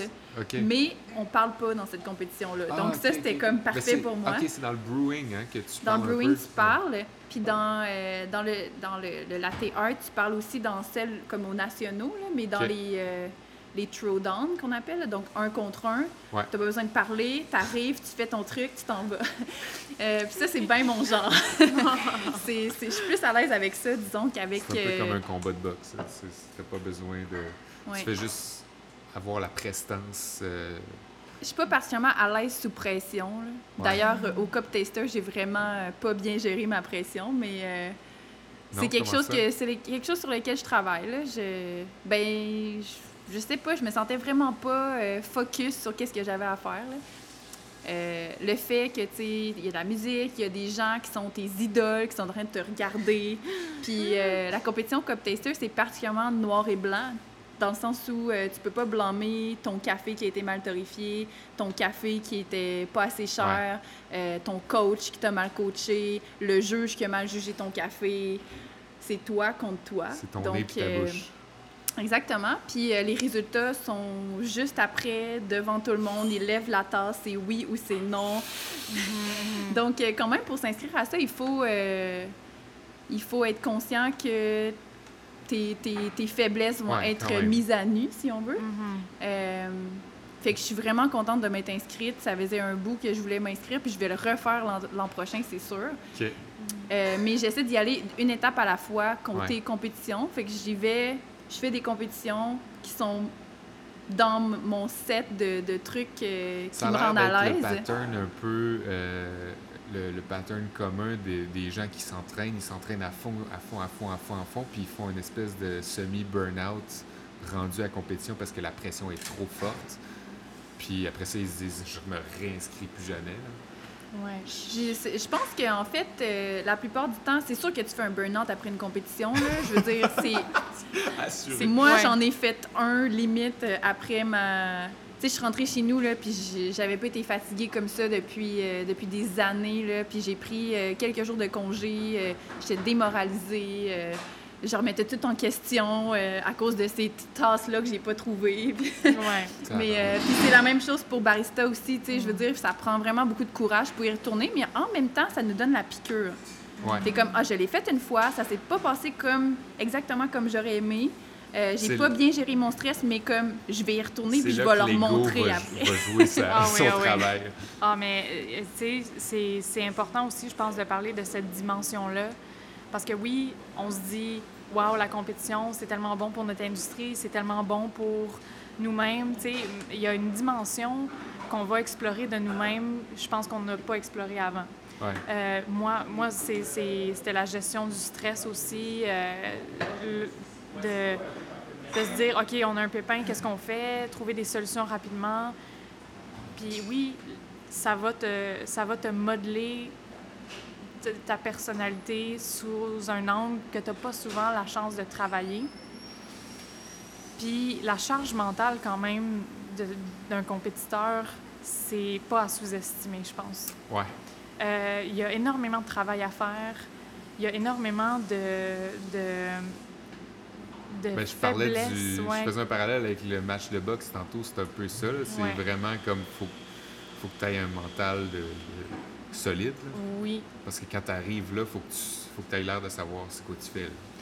c'est sûr. Puis aussi, je pense que tes faiblesses sont vraiment souvent mises de l'avant comme quelque chose à travailler. Puis des fois, c'est. C'est plate parce que tu sors d'une pratique, puis tout ce qu'on t'a nommé, c'était les choses qui marchaient pas bien. Ouais. Euh, puis c'est correct, tu sais, il faut que tu prennes sur toi pour te dire je sais que j'ai des qualités, je sais qu'il y a des choses que je fais bien, mais là, tu sais, quand tu t'es tout fait dire comme ce qui s'est mal passé, Ouais. tu as dépassé ton temps dans ta pratique, tu as dépassé, euh, t'as pas dit la bonne chose, euh, il faut que tu sois plus rapide, il faut que, tu sais. Moi, quand j'ai terminé la compétition la première fois, euh, jusqu'à ce jour, j'ai pas encore regardé ma performance. Je sais qu'est-ce que j'ai fait comme erreur sur le stage. C'était extrêmement difficile pour moi, démoralisant quand j'ai quand j'ai appelé time à la fin. Malgré Je- le fait que tu as eu Ma- la première. Oui, position. c'est c'est Ouais. sûr. Parce que tout le monde fait énormément d'erreurs sur le stage. C'est ça qui est difficile, c'est que tu passes tellement de temps à peaufiner puis à rendre quelque chose le plus proche de la perfection possible Si pour tu finalement t'arrives le jour même comme le, la, la veille. Elle avait à comme dialer in son café, c'est-à-dire trouver la recette de son café. Puis il goûtait pas du tout comme quand on était ici à Montréal, comme sur notre équipement. Fait que tu sais, c'était de remettre en question toutes les notes de dégustation qu'on avait pratiquées. Euh, C'est à cause de l'eau? Euh, oui, Très on pense, probablement. ouais. on pense que c'est à cause de ça. Puis, euh, on avait, à Montréal, on avait comme des notes, vraiment tropicales, euh, fruits de la passion, genre, un peu pêche, un peu fleur, un peu fraise, tu sais. Puis, quand on est arrivé là-bas à Saint-Thomas, euh, ça goûtait le. Tu sais, vraiment, les, les tanins étaient vraiment plus prononcés que ce qu'on avait goûté ici. Euh, puis, c'était pas nécessairement positif. Moi, j'ai trouvé ça, tu sais, comme... euh, C'était pas le café, tu sais, que, que justement j'avais Qui t'avait fait qui m'avait trippé, c'est ça exactement. Puis on a, tu sais, j'ai j'ai C'est dû bizarre, comme, ça, parce que tout le monde apporte son café, mais vous composez tout avec la, la même mot. oui, c'est ça. Puis il y a beaucoup, je pense, de compétiteurs qui se sont plaints du fait que ça, que ça, que leur café n'était pas euh, Ouais. bien représenté par, par cette eau-là. Mais tu sais, il faut que justement tu, tu rebondisses sur, tu sais, que tu tombes sur Ouais. tes pattes, puis que tu te dises, ok, mon café il goûte vraiment pas comme ce que j'avais imaginé. Mais bon, ça, ça, on a goûté ça, on a goûté ça, puis tu apprends tes, tes notes de dégustation la veille. C'est de, le, le, le principal, c'est de bien le, le décrire, en fait. Mhm. Si, même si c'est pas ce que tu souhaiterais présenter, c'est de le décrire à la perfection euh, avec les bonnes notes de dégustation. Sur un Saint-Saëns, puis c'est ça qui fait en sorte aussi que tu as, des, des, des qualités en tant que barista. là. Ça, ça, ça joue aussi dans l'équation, Ouais. j'imagine. Puis c'est ça justement, euh, tu sais, qu'on parlait par rapport à, à, à la compétition, à la performance en tant que telle. Il y a mille erreurs là, que j'ai faites, que je. Hein? Tu sais, comme on s'est pratiqué, là... Mille. Ah ben, tu sais, mille. Mais tu sais, euh, nous, par exemple, on la même- regardait puis on était comme non, c'est pas comme ça qu'on a pratiqué. Elle prend trop de temps pendant cette période, pendant cette partie-là de son texte. Elle va buster son temps à la fin. Puis, tu sais, c'est vraiment comme ça. C'est vraiment un sport, là. Ouais, Ben oui. c'est ça. Puis tu sais, moi, c'est comme... euh, je- on, avait, on a pratiqué là, au moins 45 fois avant de faire la performance. Tu sais, des routines, tu sais, du, de, de- de- du Ouais, début ouais. à la fin, là. Puis moi, je pratiquais chaque, euh, chaque euh, panneau séparément aussi. Fait que, tu sais, en tout, en tout et pour tout, là, tu sais, il y a des textes que j'ai pratiqués au moins là, 70 fois avant de le faire. Puis sur le stage, peu importe comment tu t'es préparé, peu importe comment tu as pratiqué, Ça tu t'es sort pas planté. pareil. Tu t'es planté, puis là, t'es comme sur le stage, t'es en train de mousser ton lait, puis t'as envie de pleurer. Est-ce que tu t'es pratiqué toujours dans le même environnement? Euh, à, oui, Deux à peu près. environnements, Deux ouais. environnements, c'est ça. Mais il y en a un, j'ai eu la chance de, de me pratiquer sur euh, la machine qui allait être utilisée à la compétition, Ouais. mais une seule fois. Sinon, c'était toujours... euh, T'avais ta musique? Oui, j'avais ma musique, puis je m'orientais avec ma musique justement pour savoir si j'allais être à temps. Mais justement, ça, c'est une autre erreur qui est arrivée, c'est que mon téléphone a sonné en plein milieu de ma prestation. Puis la musique est sur le téléphone. C'était non, lui, lui, il, il pleurait dans le fond, il était de même. On le voit dans le vidéo en plus. Ah On ouais. le voit dans le vidéo, il est, il est en arrière puis il peut pas regarder. Tu sais, puis euh, Juste avant qu'elle commence son, sa- son temps de préparation, donc elle a comme un 15 minutes de préparation Ouais. avant de, de, de- de faire sa routine, Jack me texte, parce que moi j'étais juge, donc j'étais souvent en délibération, puis j'étais pas vraiment dans la même pièce, je Mhm. pouvais pas aller dans la pièce des compétiteurs, donc euh, tu sais, la seule chose que j'ai pu lui dire, c'est comme bonne pas- pas chance. pu euh, T'étais pas euh, sur le panel de juges de. non, non, non, je, non, non, tu- Impossible. il faut que tu mettes des, euh, des conflits d'intérêts. Donc, Ah ouais. moi, tout le monde, même Catherine, Gabriella, qui était de Montréal, je les ai mis sur mes conflits pour être certain que, que tout soit correct puis qu'on n'ait pas de... De malentendus. de- Ouais, ouais, ouais. exactement. Euh, puis c'est ça, il me texte, puis il est comme, là, je suis pas capable, je pense que je vais être malade, je me gère pas, genre, viens, viens, sûr. fais quelque chose. tu sais, il a son expérience en plus de compétiteur, Ah puis C'était en- encore plus Il trouvait ça facile pour lui de se mettre à ta place. Ah, mais tu sais, là, en tout cas, là, il, il- il se pognait les, les- Il y avait les mains, les, Les, les le visage dans la main, dans la main, puis il a pas été capable d'écouter. Euh, puis moi, non- ben, je suis pas capable d'écouter ma performance. Là. Puis justement, en tout cas, la- ce qui s'est passé avec la musique, c'est que mon téléphone a sonné en plein milieu. Fait que, tu sais, une sonnerie, je sais pas ça dure combien de temps, peut-être 30 secondes. Mais moi, à la fin, je pensais que j'étais encore à temps. J'avais pas pris ça, j'avais pas calculé ça encore, tu sais, que j'avais ma sonnerie qui avait sonné, fait que j'allais j'allais devoir devancer ma musique. Fait, fait que, tu sais, c'est- c'est comme toutes tes affaires, là. Hey, tu te dis, my God. Puis tu perds un point par euh, seconde d'extra du 15 minutes, donc Mhm. c'est quand même coûteux. J'ai perdu. Et malgré tout Oui. ça, t'es arrivé première place. Moi, je, je le, je le répète tout le temps, là, mais vous arrêtez pas de dire des affaires comme. Négatif. Négatif, ouais. Mais Ben, ben, oui. Mais en tout cas, tantôt, tu as dit que ton café goûtait pas bon. Puis moi, j'avais, j'avais pas le droit de goûter son café parce Ok. que j'étais juge. Ouais. Mais là, puisqu'elle était dernière compétitrice, puis j'allais pas juger d'autres personnes après, ben, quand les, les, les, les tables étaient débarrassées des cafés, ben, je pouvais boire les restants d'espresso puis de breuvage de, de- de ce qu'elle avait présenté. Puis j'étais comme, le rhume, là, ah, je c'est tellement. c'est ça. Euh, c'est comme c'est tellement moins pire que ce qu'elle m'avait projeté. Tu sais, Ok, c'est ouais. vraiment pas si. euh, c'est différent, mais Ouais. c'est pas mauvais. Tu sais, c'est Ah, c'est ouais. très bon quand même, c'est Ouais. C'est excellent. pas dramatique. Ah ouais. C'est ça. Mais tu sais, c'est- c'est des petites coquilles que des fois. euh, Penses-tu que tu vas être capable de le réécouter un jour? Parce qu'il va falloir, là. Faut que tu Ben oui. euh, à je- l'évidence qu'il va falloir que tu te Oui, je- regardes pour Ouais, pour la prochaine m'améliorer. compétition. Oui, c'est certain. Mais je vais, c'est sûr que je vais le regarder éventuellement. Mais Quand tu seras pour l'instant, À Noël, là, avec la famille. euh, pour l'instant, là, je me suis. euh, je sais qu'est-ce que j'ai. Tu sais, je me rappelle là, de cette performance-là, là, avec tellement de, de définition. Tu sais, c'est tellement comme. Dans ma tête, là, c'est tellement clair ce qui s'est produit. Je me rappelle de chaque détail avec tellement de précision. Puis. Tu vois, euh, moi, c'est totalement l'opposé. oui, c'est ça que tu Mais quand, quand j'ai fait le testé, j'ai fait. Je m'étais pratiquée, j'avais comme une stratégie euh, sur comment comme affronter les trois tasses pour chaque triangulation. Puis les deux premières, ça a bien été. Il y en a huit en tout. J'étais super focus, là. Je faisais ma stratégie. euh, je, je goûte ces deux-là, est-ce qu'ils sont pareils? Après ça, je goûte les deux prochains. Après ça, tu sais, j'avais vraiment comme une, une idée de comment j'allais procéder. J'étais arrivée au troisième, puis c'est devenu vide dans mon cerveau peu, peu importe ce que je faisais, on dirait que j'arrivais pas à me concentrer. Je me concentrais sur le bruit, sur la personne que je voyais dans la, dans la foule, que je connais. Peu importe, on dirait que j'étais plus focus du tout. Puis euh, c'est c'est vraiment une question de gestion de stress, là. Mhm. Ouais. Mais c'est, tu sais, tout ça pour dire que ça, ça a apporté beaucoup plus de positifs que de négatifs, c'est certain. Même si on a eu tellement de problèmes, même si sur la performance, c'était vraiment pas comme je voulais que ce soit, euh, ça reste quand même que le moment où est-ce qu'ils ont annoncé que je gagnais, C'est combien de temps après, environ? ben moi, je passais en dernier. Ouais. Donc, euh, je pense qu'ils ont délibéré pendant environ une heure, une heure et demie, puis après ça, ils ont annoncé. Euh, puis moi, euh, tu sais, écoute, avec toutes les erreurs que j'avais faites, là, ils, ils nommaient les compétiteurs un par un, puis je me suis dit, aïe, j'ai pas passé.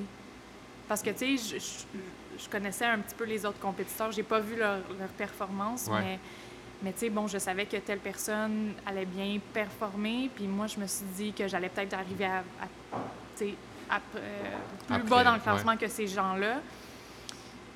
Mais ça reste, c'est ça, justement, tu sais, avec tout le négatif qu'on a eu, le, le point, un des points les plus émouvants puis les plus forts, C'est Ça a d'entendre ton été- nom à la fin. ben oui, d'entendre ça, puis ben, de regarder Julie, de, hey, écoute, Je c'était, pleurais. on Ah ouais, hein? pleurait toutes, tu sais, euh, c'est, c'est, pas de- le fait d'arriver, première place qui est tellement excitant, c'est juste de, de se dire, waouh, on a fait ça en cinq semaines, on a mis quelque chose sur pied qui a été apprécié, puis qui a été, euh, qui, a, ben, qui a eu du succès finalement. Puis, tu sais, de se tourner vers mon coach, vers Julie, de les regarder, de, de voir toute cette émotion-là, ça a été tellement émouvant. Puis ça a été tellement beau, c'était tellement un beau moment, tu D'ailleurs, ce moment-là a été filmé, puis ça, je l'ai regardé. C'est comme si t'avais regardé la fin du film. En vidéo, C'est tu juste- prends vidéo, puis tu regardes, tu t'avances jusqu'à la fin. oui, non, mais j'ai regardé cette partie-là, justement, puis, euh, ben, tu sais, c'est sûr que t'as as la petite face euh, qui ressemble à un petit pruneau euh, crispé de larmes, mais, mais, mais c'est beau, tu sais. Puis je, je l'ai regardé, puis j'ai encore pleuré, tu sais. Puis je repense toujours à Jack qui s'avance vers moi, qui a les yeux là, rouges, là, tu sais, d'émotion, on s'est jamais vu comme ça. Moi, j'ai Ouais. jamais vu Julie non plus être émotive comme ça. Fait que, tu sais, ton équipe, là, Vous en êtes ressortis vraiment différents là, ouais. Ah et oui. rapprochés. Rapproché, c'est ça, c'est très intense, là, ce qu'on a vécu. Puis après ça, on dirait que peu importe l'épreuve que, que tu vas survivre, dans ta, à ton café ou peu importe, tu le prends d'une façon plus légère, je pense. Ouais. Ouais.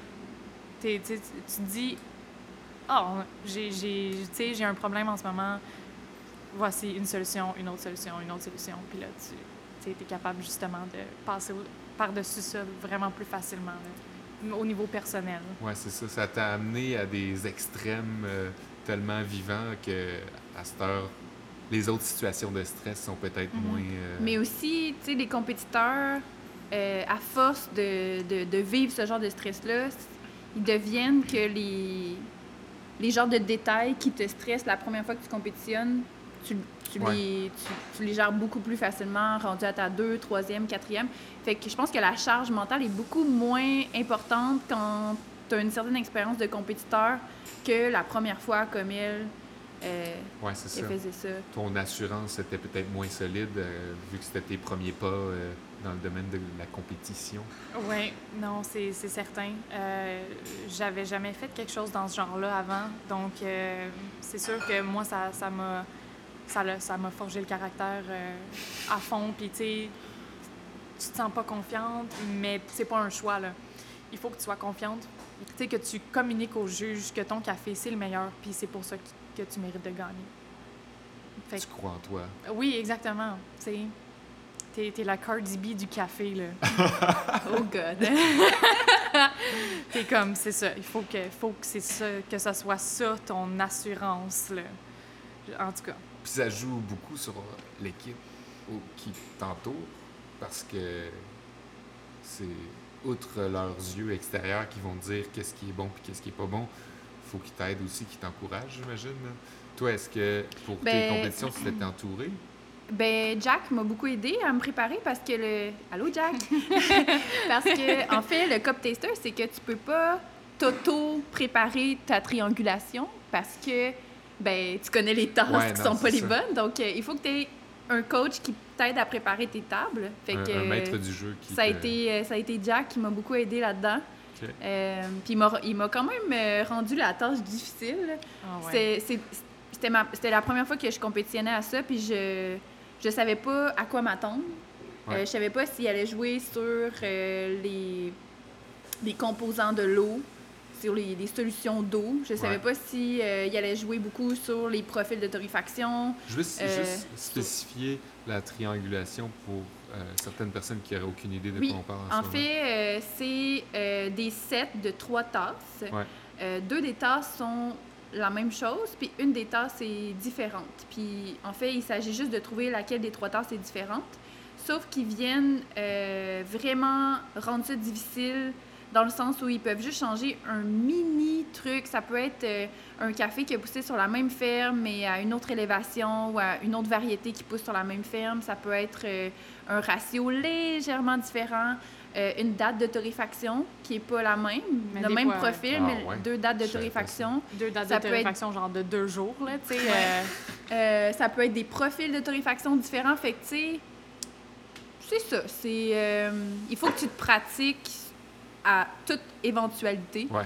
Puis, euh, disons que Jack a bien euh, performé dans, dans toutes les éventualités parce qu'il m'a vraiment euh, préparé au pire. Il t'a fait Puis, faire euh, du tout-terrain euh, Exactement. gustatif. Puis c'est ça, un peu comme Gabrielle, je voulais pas compétitionner, je voulais pas compétitionner. Puis finalement, je me suis inscrite la, jour, la journée même. J'étais comme, bon, là, je le fais. Ça fait tellement longtemps que j'ai que je dis que je vais compétitionner. Puis ça m'a aussi un peu inspirée, tu sais, de, de la voir autant se donner pendant un mois. Je me suis dit, Ouais. bon, là, c'est à mon tour. Moi aussi, je vais, je vais tenter ma chance. Euh, mais ouais, ça m'a quand même donné la piqûre. Je pense que je vais recommencer l'an prochain. euh, Cup Tasters ou peut-être même Brewers Cup, je sais pas encore, mais euh, Ouais, ça. Je trouve que c'est des beaux challenges. J'essaie de me donner toujours un challenge par année. Comme, Ouais. il y a quelques années, c'était comme, OK, cette année, je veux vraiment faire le Q-Grader, puis c'est ça, puis je vais me pratiquer pendant tant de mois, puis c'est ça mon, mon but de l'année. Puis je pense que c'est important dans, pour tout le monde, dans toutes les carrières, de, de, de se setter des buts comme ça, tu sais, des, des achievements. C'est plus euh, concret, là. Exactement. Puis ça, ça, ça te rend fier. Puis même si des fois, c'est des buts que tu croyais inatteignables il y a deux ans, ben ça finit par te faire euh, progresser. Puis c'est ça, les compétitions, ça peut être euh, juste dans un but personnel de pousser ses limites. Puis les compétitions qui sont euh, très spécifiques, qui va, euh, qui, qui va aller chercher une certaine catégorie de compétiteurs, comme par exemple le Barista Feminista Jam, le Feminista Barista Jam. Mhm. mm. Euh, Est-ce que vous participez? Est-ce que qu'est-ce que vous en pensez? On a participé cette année, Ouais. on l'a fait. C'était au Saint-Henri à Québec. Fait que, Oui, c'est vrai. ouais. Ah ouais? Mm.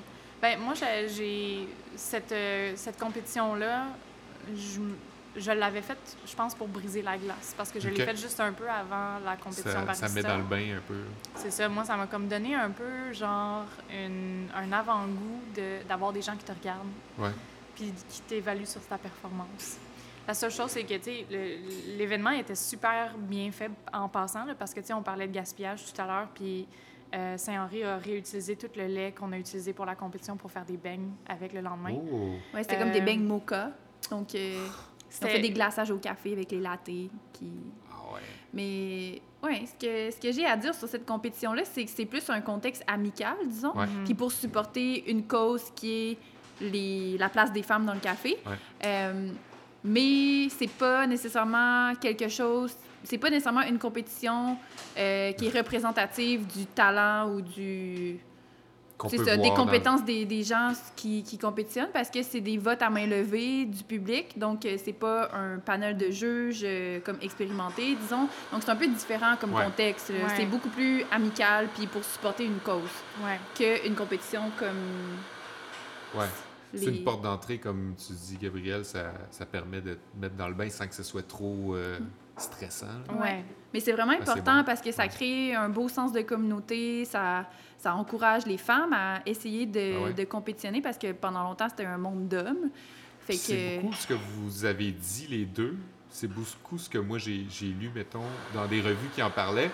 Le fait que beaucoup de femmes se disent Ah, je sais pas, peut-être l'année prochaine, puis ils reportent toujours.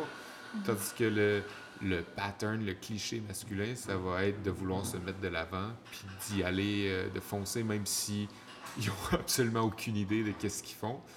C'est un peu un, un- un pattern, on dirait. Donc, peut-être Mm. le fait de faire une euh, discrimination positive, j'imagine que c'est un- c'est une bonne Mm. façon de- d'en- d'encourager ou de Ouais. mettre en confiance. Ben, c'est certain. Puis cette année, je tiens à mentionner que dans le Eastern Barista Championship, il y avait énormément de filles aussi. Ouais. Puis là, ben, les deux dernières championnes du monde, c'était des femmes aussi. Ouais. Fait que c'est c'est quel exemple pour nous, tu sais, de se dire, euh, ben, tu sais, il faut, faut que moi aussi. là. Je peux, euh, je peux pas m'arrêter à juste penser. Ouais. C'est certain que quand il y a des exemples, ça, ça pousse. Ça aide, c'est fort. Hein? Ouais, c'est une image forte.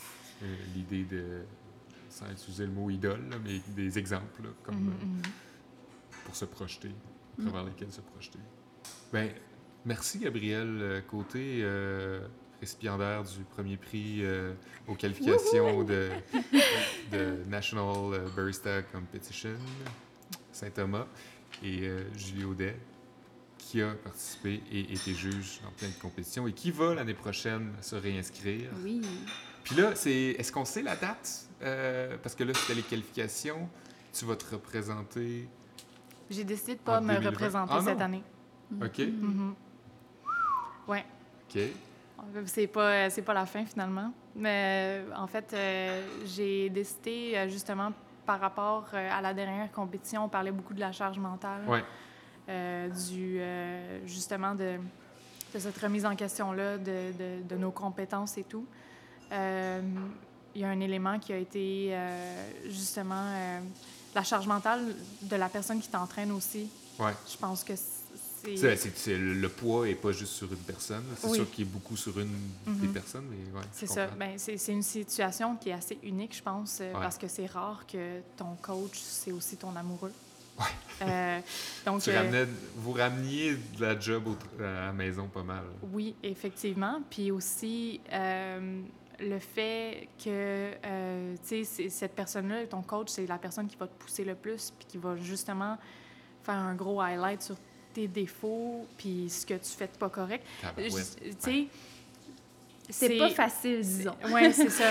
C'est- C'est c'est assez difficile, justement, de, de se dire, euh, parce que, tu sais, quand, on a- quand on a une relation avec quelqu'un, normalement, on, on passe sur des bases égalitaires. Les, Ouais. les deux, on s'apporte quelque chose qui, qui nous complète. Et positive. Oui, et positive, exactement. Puis là, ben, dans ce contexte-là, c'était comme une, une dynamique autre euh, qui était moins... euh, Moins agréable. Moins agréable, effectivement Ah oui, puis forcément. très difficile. Euh, tu sais, on, on, a, on est retourné souvent à la maison, avec des, co- tu sais, des conflits, avec tu sais, des, des, Ah, C'est très facile de s'imaginer le fait que tu travailles, après ton travail, tu t'entraînes. t'entraînes, puis là, tu rentres le soir, puis ton chum, c'est ton coach qui dit que t'as mal, tu t'es mal entraîné. C'est là, ça. tu vas dormir, puis tu recommences. C'est rough, ouais. Sans mentionner qu'on travaille à temps plein ensemble Oui. En plus, ah Oui. ouais, Donc, euh, à la même place. à même place. Dans, cette, euh, dans, dans Square Victoria, qui est genre euh, 8 mètres carrés. Là. Ouais. Euh, m- mais bref, tout Mais ça... n'empêche, même si ça paraît euh, évident avec toutes les raisons que tu donnes, c'est quand même un move à faire. Respect. C'est quand Euh, même. ouais. faut quand même décider, OK, je suis terminé dernière, euh, première, c'est-à-dire, mais là, je me présenterai pas. Ça, ça a vraiment été euh, du travail de, de splitter un cheveu en deux, là, Ouais. parce qu'on a débattu longuement. Tu sais, moi, j'avais cette impression-là que c'est mon obligation de me représenter aux nationaux parce que j'avais gagné, justement. Ouais. Euh, fait que ju- juste de passer par-dessus ça, ça l'a pris beaucoup de temps. Euh, mais la, la seule chose, c'est que, mm, tu sais, moi et Jack, on a cette. euh, on a vraiment. Tu sais, quand on s'investit dans quelque chose, surtout dans, ce dans notre domaine Ouais. de, de, de, de la compétition, il en a fait longtemps, il a été investi à fond. J'en ai fait une. On a été investi à fond, mais on parle de- d'heures de fou là, par semaine. Puis on le veut tellement. Tu sais, on, on voulait tellement ça. Puis on s'est dit que pour cette fois-ci, pour les nationaux, on allait devoir passer notre tour parce que c'est. Tu sais, je pourrais éventuellement le refaire dans, une, dans un contexte où on serait pas en train de travailler peut-être ensemble. Parce que lui, vu que vu qu'on qu'on s'aime, il, Ouais. il veut autant que moi, là. Ouais, c'est ça. Euh, Comme on disait tantôt, c'est facile pour lui de se mettre à ta place, puis comme de. oui. Même s'il avait pu être à sa place. Comme, je pense qu'il aurait préféré il aurait, être il aurait- à sa place. Il aurait préféré faire ça. Oui. à- puis, puis que moi, je, je reste sur le banc, c'est sûr. là. Mais tu sais, il connaissait, il était là à toutes mes pratiques. Il connaissait ma routine par cœur. Il savait chaque mot. tu sais. Il, il, il- il a- cette routine-là, c'était pas juste la mienne, c'était la sienne aussi. Fait que justement, tu sais, ce, ce- on a décidé cette année de ne pas, le, de pas le faire parce que on pense que justement cette relation-là, c'était borderline mauvais pour notre santé Ouais, de couple, de- puis notre santé mentale à chacun, séparément. Fait que c'est- une décision qui a été hyper difficile à prendre. Euh, Tu sais, justement, il y avait des gens qui, qui voulaient s'investir encore, puis euh, ça a été... Ça a été Julie qui fait des yeux. là. oui, c'est ça, des yeux, des petits yeux ronds, mais ça, ça, a- fait que ça a été difficile. On a déçu beaucoup de gens, je pense, justement, à décider, à prendre cette décision-là, mais avec le recul, C'est la bonne je décision. pense que c'est la bonne décision. Puis justement, on le voit que depuis quelques semaines, là, il y a cette légèreté-là qui s'installe. On retourne à une vie de couple normale, à Ouais. justement tu sais, une relation d'équipe normale où est-ce qu'il n'y a pas cette obsession-là de. Vous avez recommencé à manger à la même table. Ah, mais on a toujours mangé à la Même moi, même je table. dormais pas dans le même lit que, que Gabriel, là, puis j'ai passé des nuits blanches à me demander qu'est-ce qu'on pourrait faire avec son breuvage signature. Fait que, Ah ça, J'ose même pas, j'ose même pas euh, m'imaginer vivre sous le même toit que la personne. Ça, ça doit être obsessif compulsif là, c'est Ouais. sûr. Ah ouais. Tu sais, puis oui, OK, on parle beaucoup de la routine, mais aussi le, fait que les deux, on cogite dans cette, euh, cette routine-là où on mange pas bien, on dort mal. Tu sais, c'était quand même cinq semaines, là. Fait que tu manges sur le pouce, euh, tu dors pas bien, tu te lèves le matin à 4h30 parce que tu dois aller faire ta- ton travail à ton café, puis après ça, tu vas t'entraîner jusqu'à 10h le soir.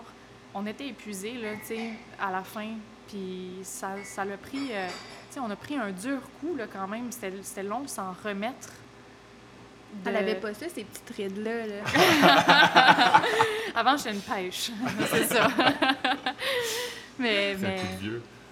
Oui, oui, effectivement. Moi, je me rappelle, après avoir gagné, euh, on a dû s'arrêter dans un auto, dans un, dans un arrêt euh, pour, pour manger parce qu'on. on- Nous autres, là, la- le- à Saint-Thomas, là, c'était à 7 heures de route pour nous de Montréal. Fait qu'on est parti directement après les, les- les annonces Parce qu'on travaillait le lendemain. parce qu'on travaillait les deux le lendemain. Euh, fait On est arrivé à 1h du matin, 2h. deux heures. Oui. On est arrivé à deux heures, mais on a arrêté dans un, dans un arrêt, puis j'avais même plus la force de bien me nourrir. Tu sais, j'aurais pu faire le choix santé, mais j'étais en train de manger des petites croquettes de poulet avec mes petits doigts graisseux, ma petite fatigue. Puis c'était. C'était. Hey, là, je suis tombée malade le lendemain. J'avais un- tu le rhume, la grippe, le whatever. Là, En tu plus la pression qui relâche, c'est sûr que tout de suite, t'es vulnérable à n'importe quel microbe. Oh my god. C'est ça, c'était très difficile physiquement. Mais tu sais, on, on, on a, pas- on a fait les choses, euh, on aurait pu mieux faire les choses. Ouais. C'est-à-dire se préparer d'avance. Normalement, tu commences six mois à l'avance Ouais.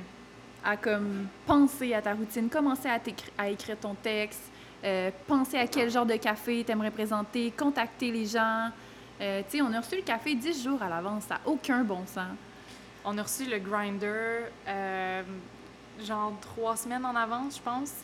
Puis le grinder, quand tu fais ta performance justement sur le EK, euh, puis que tu mixes le texte avec, avec, Ouais. avec- café. Avec tes, avec tes, euh, tes mouvements, là, tu, oui, c'est ça, tu fais des manipulations puis tu parles entre. En- euh, tu sais, juste ça, là, ça, c'était un, un gros noyau, genre, de, de la pratique Ouais. qui était là-dessus, tu sais.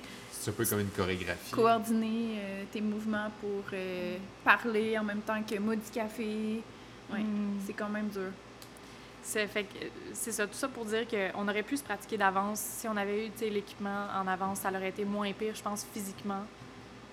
Clairement Euh, que ça aurait été beaucoup moins pire de le faire Ouais. sur trois mois au lieu de le faire sur un mois. Ouais. vraiment. Ouais. Ah ouais, ça c'est euh, c'est certain.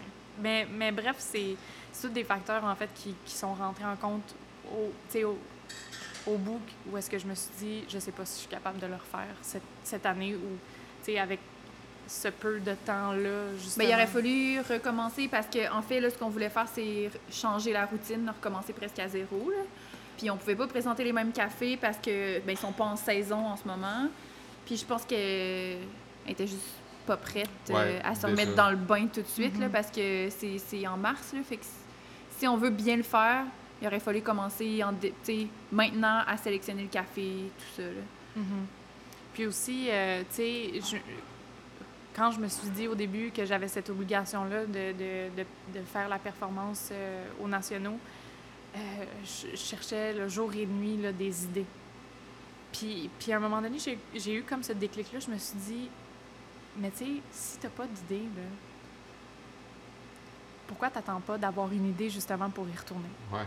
Tu sais, une idée que tu, tu, tu forces pas ton idée, tu te forces pas à pousser une T'avais idée. l'impression genre... un peu de faire les choses à l'envers, j'imagine. Tu sais, tu t'es inscrite, puis là, il fallait que tu trouves une idée, puis que tu trouves une. Ouais. Mais tu sais, je me, je me suis dit, c'est sûr qu'on aurait probablement trouvé quelque chose là, si on avait vraiment décidé de le faire, mais, mais je me suis dit, je pense que je vais essayer de développer une idée, d'y penser, de bien la peaufiner, puis de, quand je vais avoir une idée solide, Ouais. de me représenter.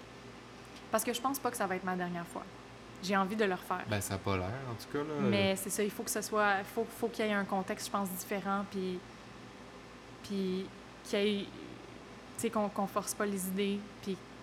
C'était une équipe merveilleuse, mais justement, tu sais, de peut-être avoir. euh, euh, différentes personnes qui, qui, qui aideraient à la, à la réussite cette fois-ci. Ouais, ce une aide extérieure à, à ton noyau, là. Ouais. Ou Bref. des aides extérieures, disons. Oui, e- effectivement. En tout cas, pour, pour l'aventure qu'on a vécue, euh, il y, a, il y a énormément de, de gens à remercier. Julie, qui a été tel- comme tellement euh, présente. Euh, Jack, euh, qui, a, qui a bougé ciel et terre pour que, ça, que tout fonctionne. Euh, Jean-François aussi, euh, qui est propriétaire du Café Saint-Henri. Faut le dire, euh, là, les, les compagnies investissent beaucoup de sous dans ça. Ouais. mhm. Puis euh, on n'a vraiment pas investi euh, tant de sous que ça comparativement à d'autres compagnies qui, eux, tu sais, paient les, Ben, les compétiteurs pour juste ouais. s'entraîner non-stop. J'imagine le fait que vous avez vous vous êtes entraîné un mois aussi, ça, Mhm. ça a joué sur les coûts, là, mais c'est pas l'idéal, mais en même temps, ça, ça a peut-être sauvé des coûts.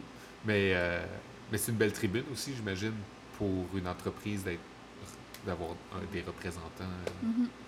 C'est certain. en Puis compétition. Je pense que ça, ça nous a beaucoup rapprochés aussi sur la scène montréalaise. Euh, Moi, j'ai des gens de d'autres cafés Ouais. qui sont venus voir mes pratiques, qui m'ont donné Ok, leur pas nécess- feedback. des gens, pas nécessairement les, les gens avec les autres par- euh, participantes. euh, Ben, de les autres participants, c'est toujours un peu touché là, quand même. Ouais. Euh, tu veux pas nécessairement montrer tout ce que tu as. Ouais. Puis tu veux pas non plus être donner l'impression que tu vas jouer les plates-bandes des autres. là. c'est ça. Ouais. Mais, euh, mais bref, euh, il y, a- il y a des gens tu sais, de d'autres cafés, puis de notre café qui sont venus voir, puis qui m'ont donné des feedbacks. On sait, tu sais, justement, les gens de- du café Pista. OK. euh, Ils sont fins, on les aime, On les les gens aime. du Café Pista. Bonjour. Oui. Puis, c'est ça. C'était vraiment là, une belle entraide, je pense. Tu sais, quand il y a des compétiteurs de Montréal, justement, ça nous rapproche. Ouais. Puis ça nous. Ça nous, ça, ça nous fait grandir. C'est le- fait d'aller voir un sport, puis d'avoir quelqu'un à supporter Ouais. de notre ville. Oui, c'est ça. Il y a un feeling. euh, comment qu'on dit? Un peu chauvin ou un, Un peu, peu, euh, euh, Patriotique. Patriotique, ouais. cool. Mhm. Ben, Merci, merci Gabriel, merci Julie.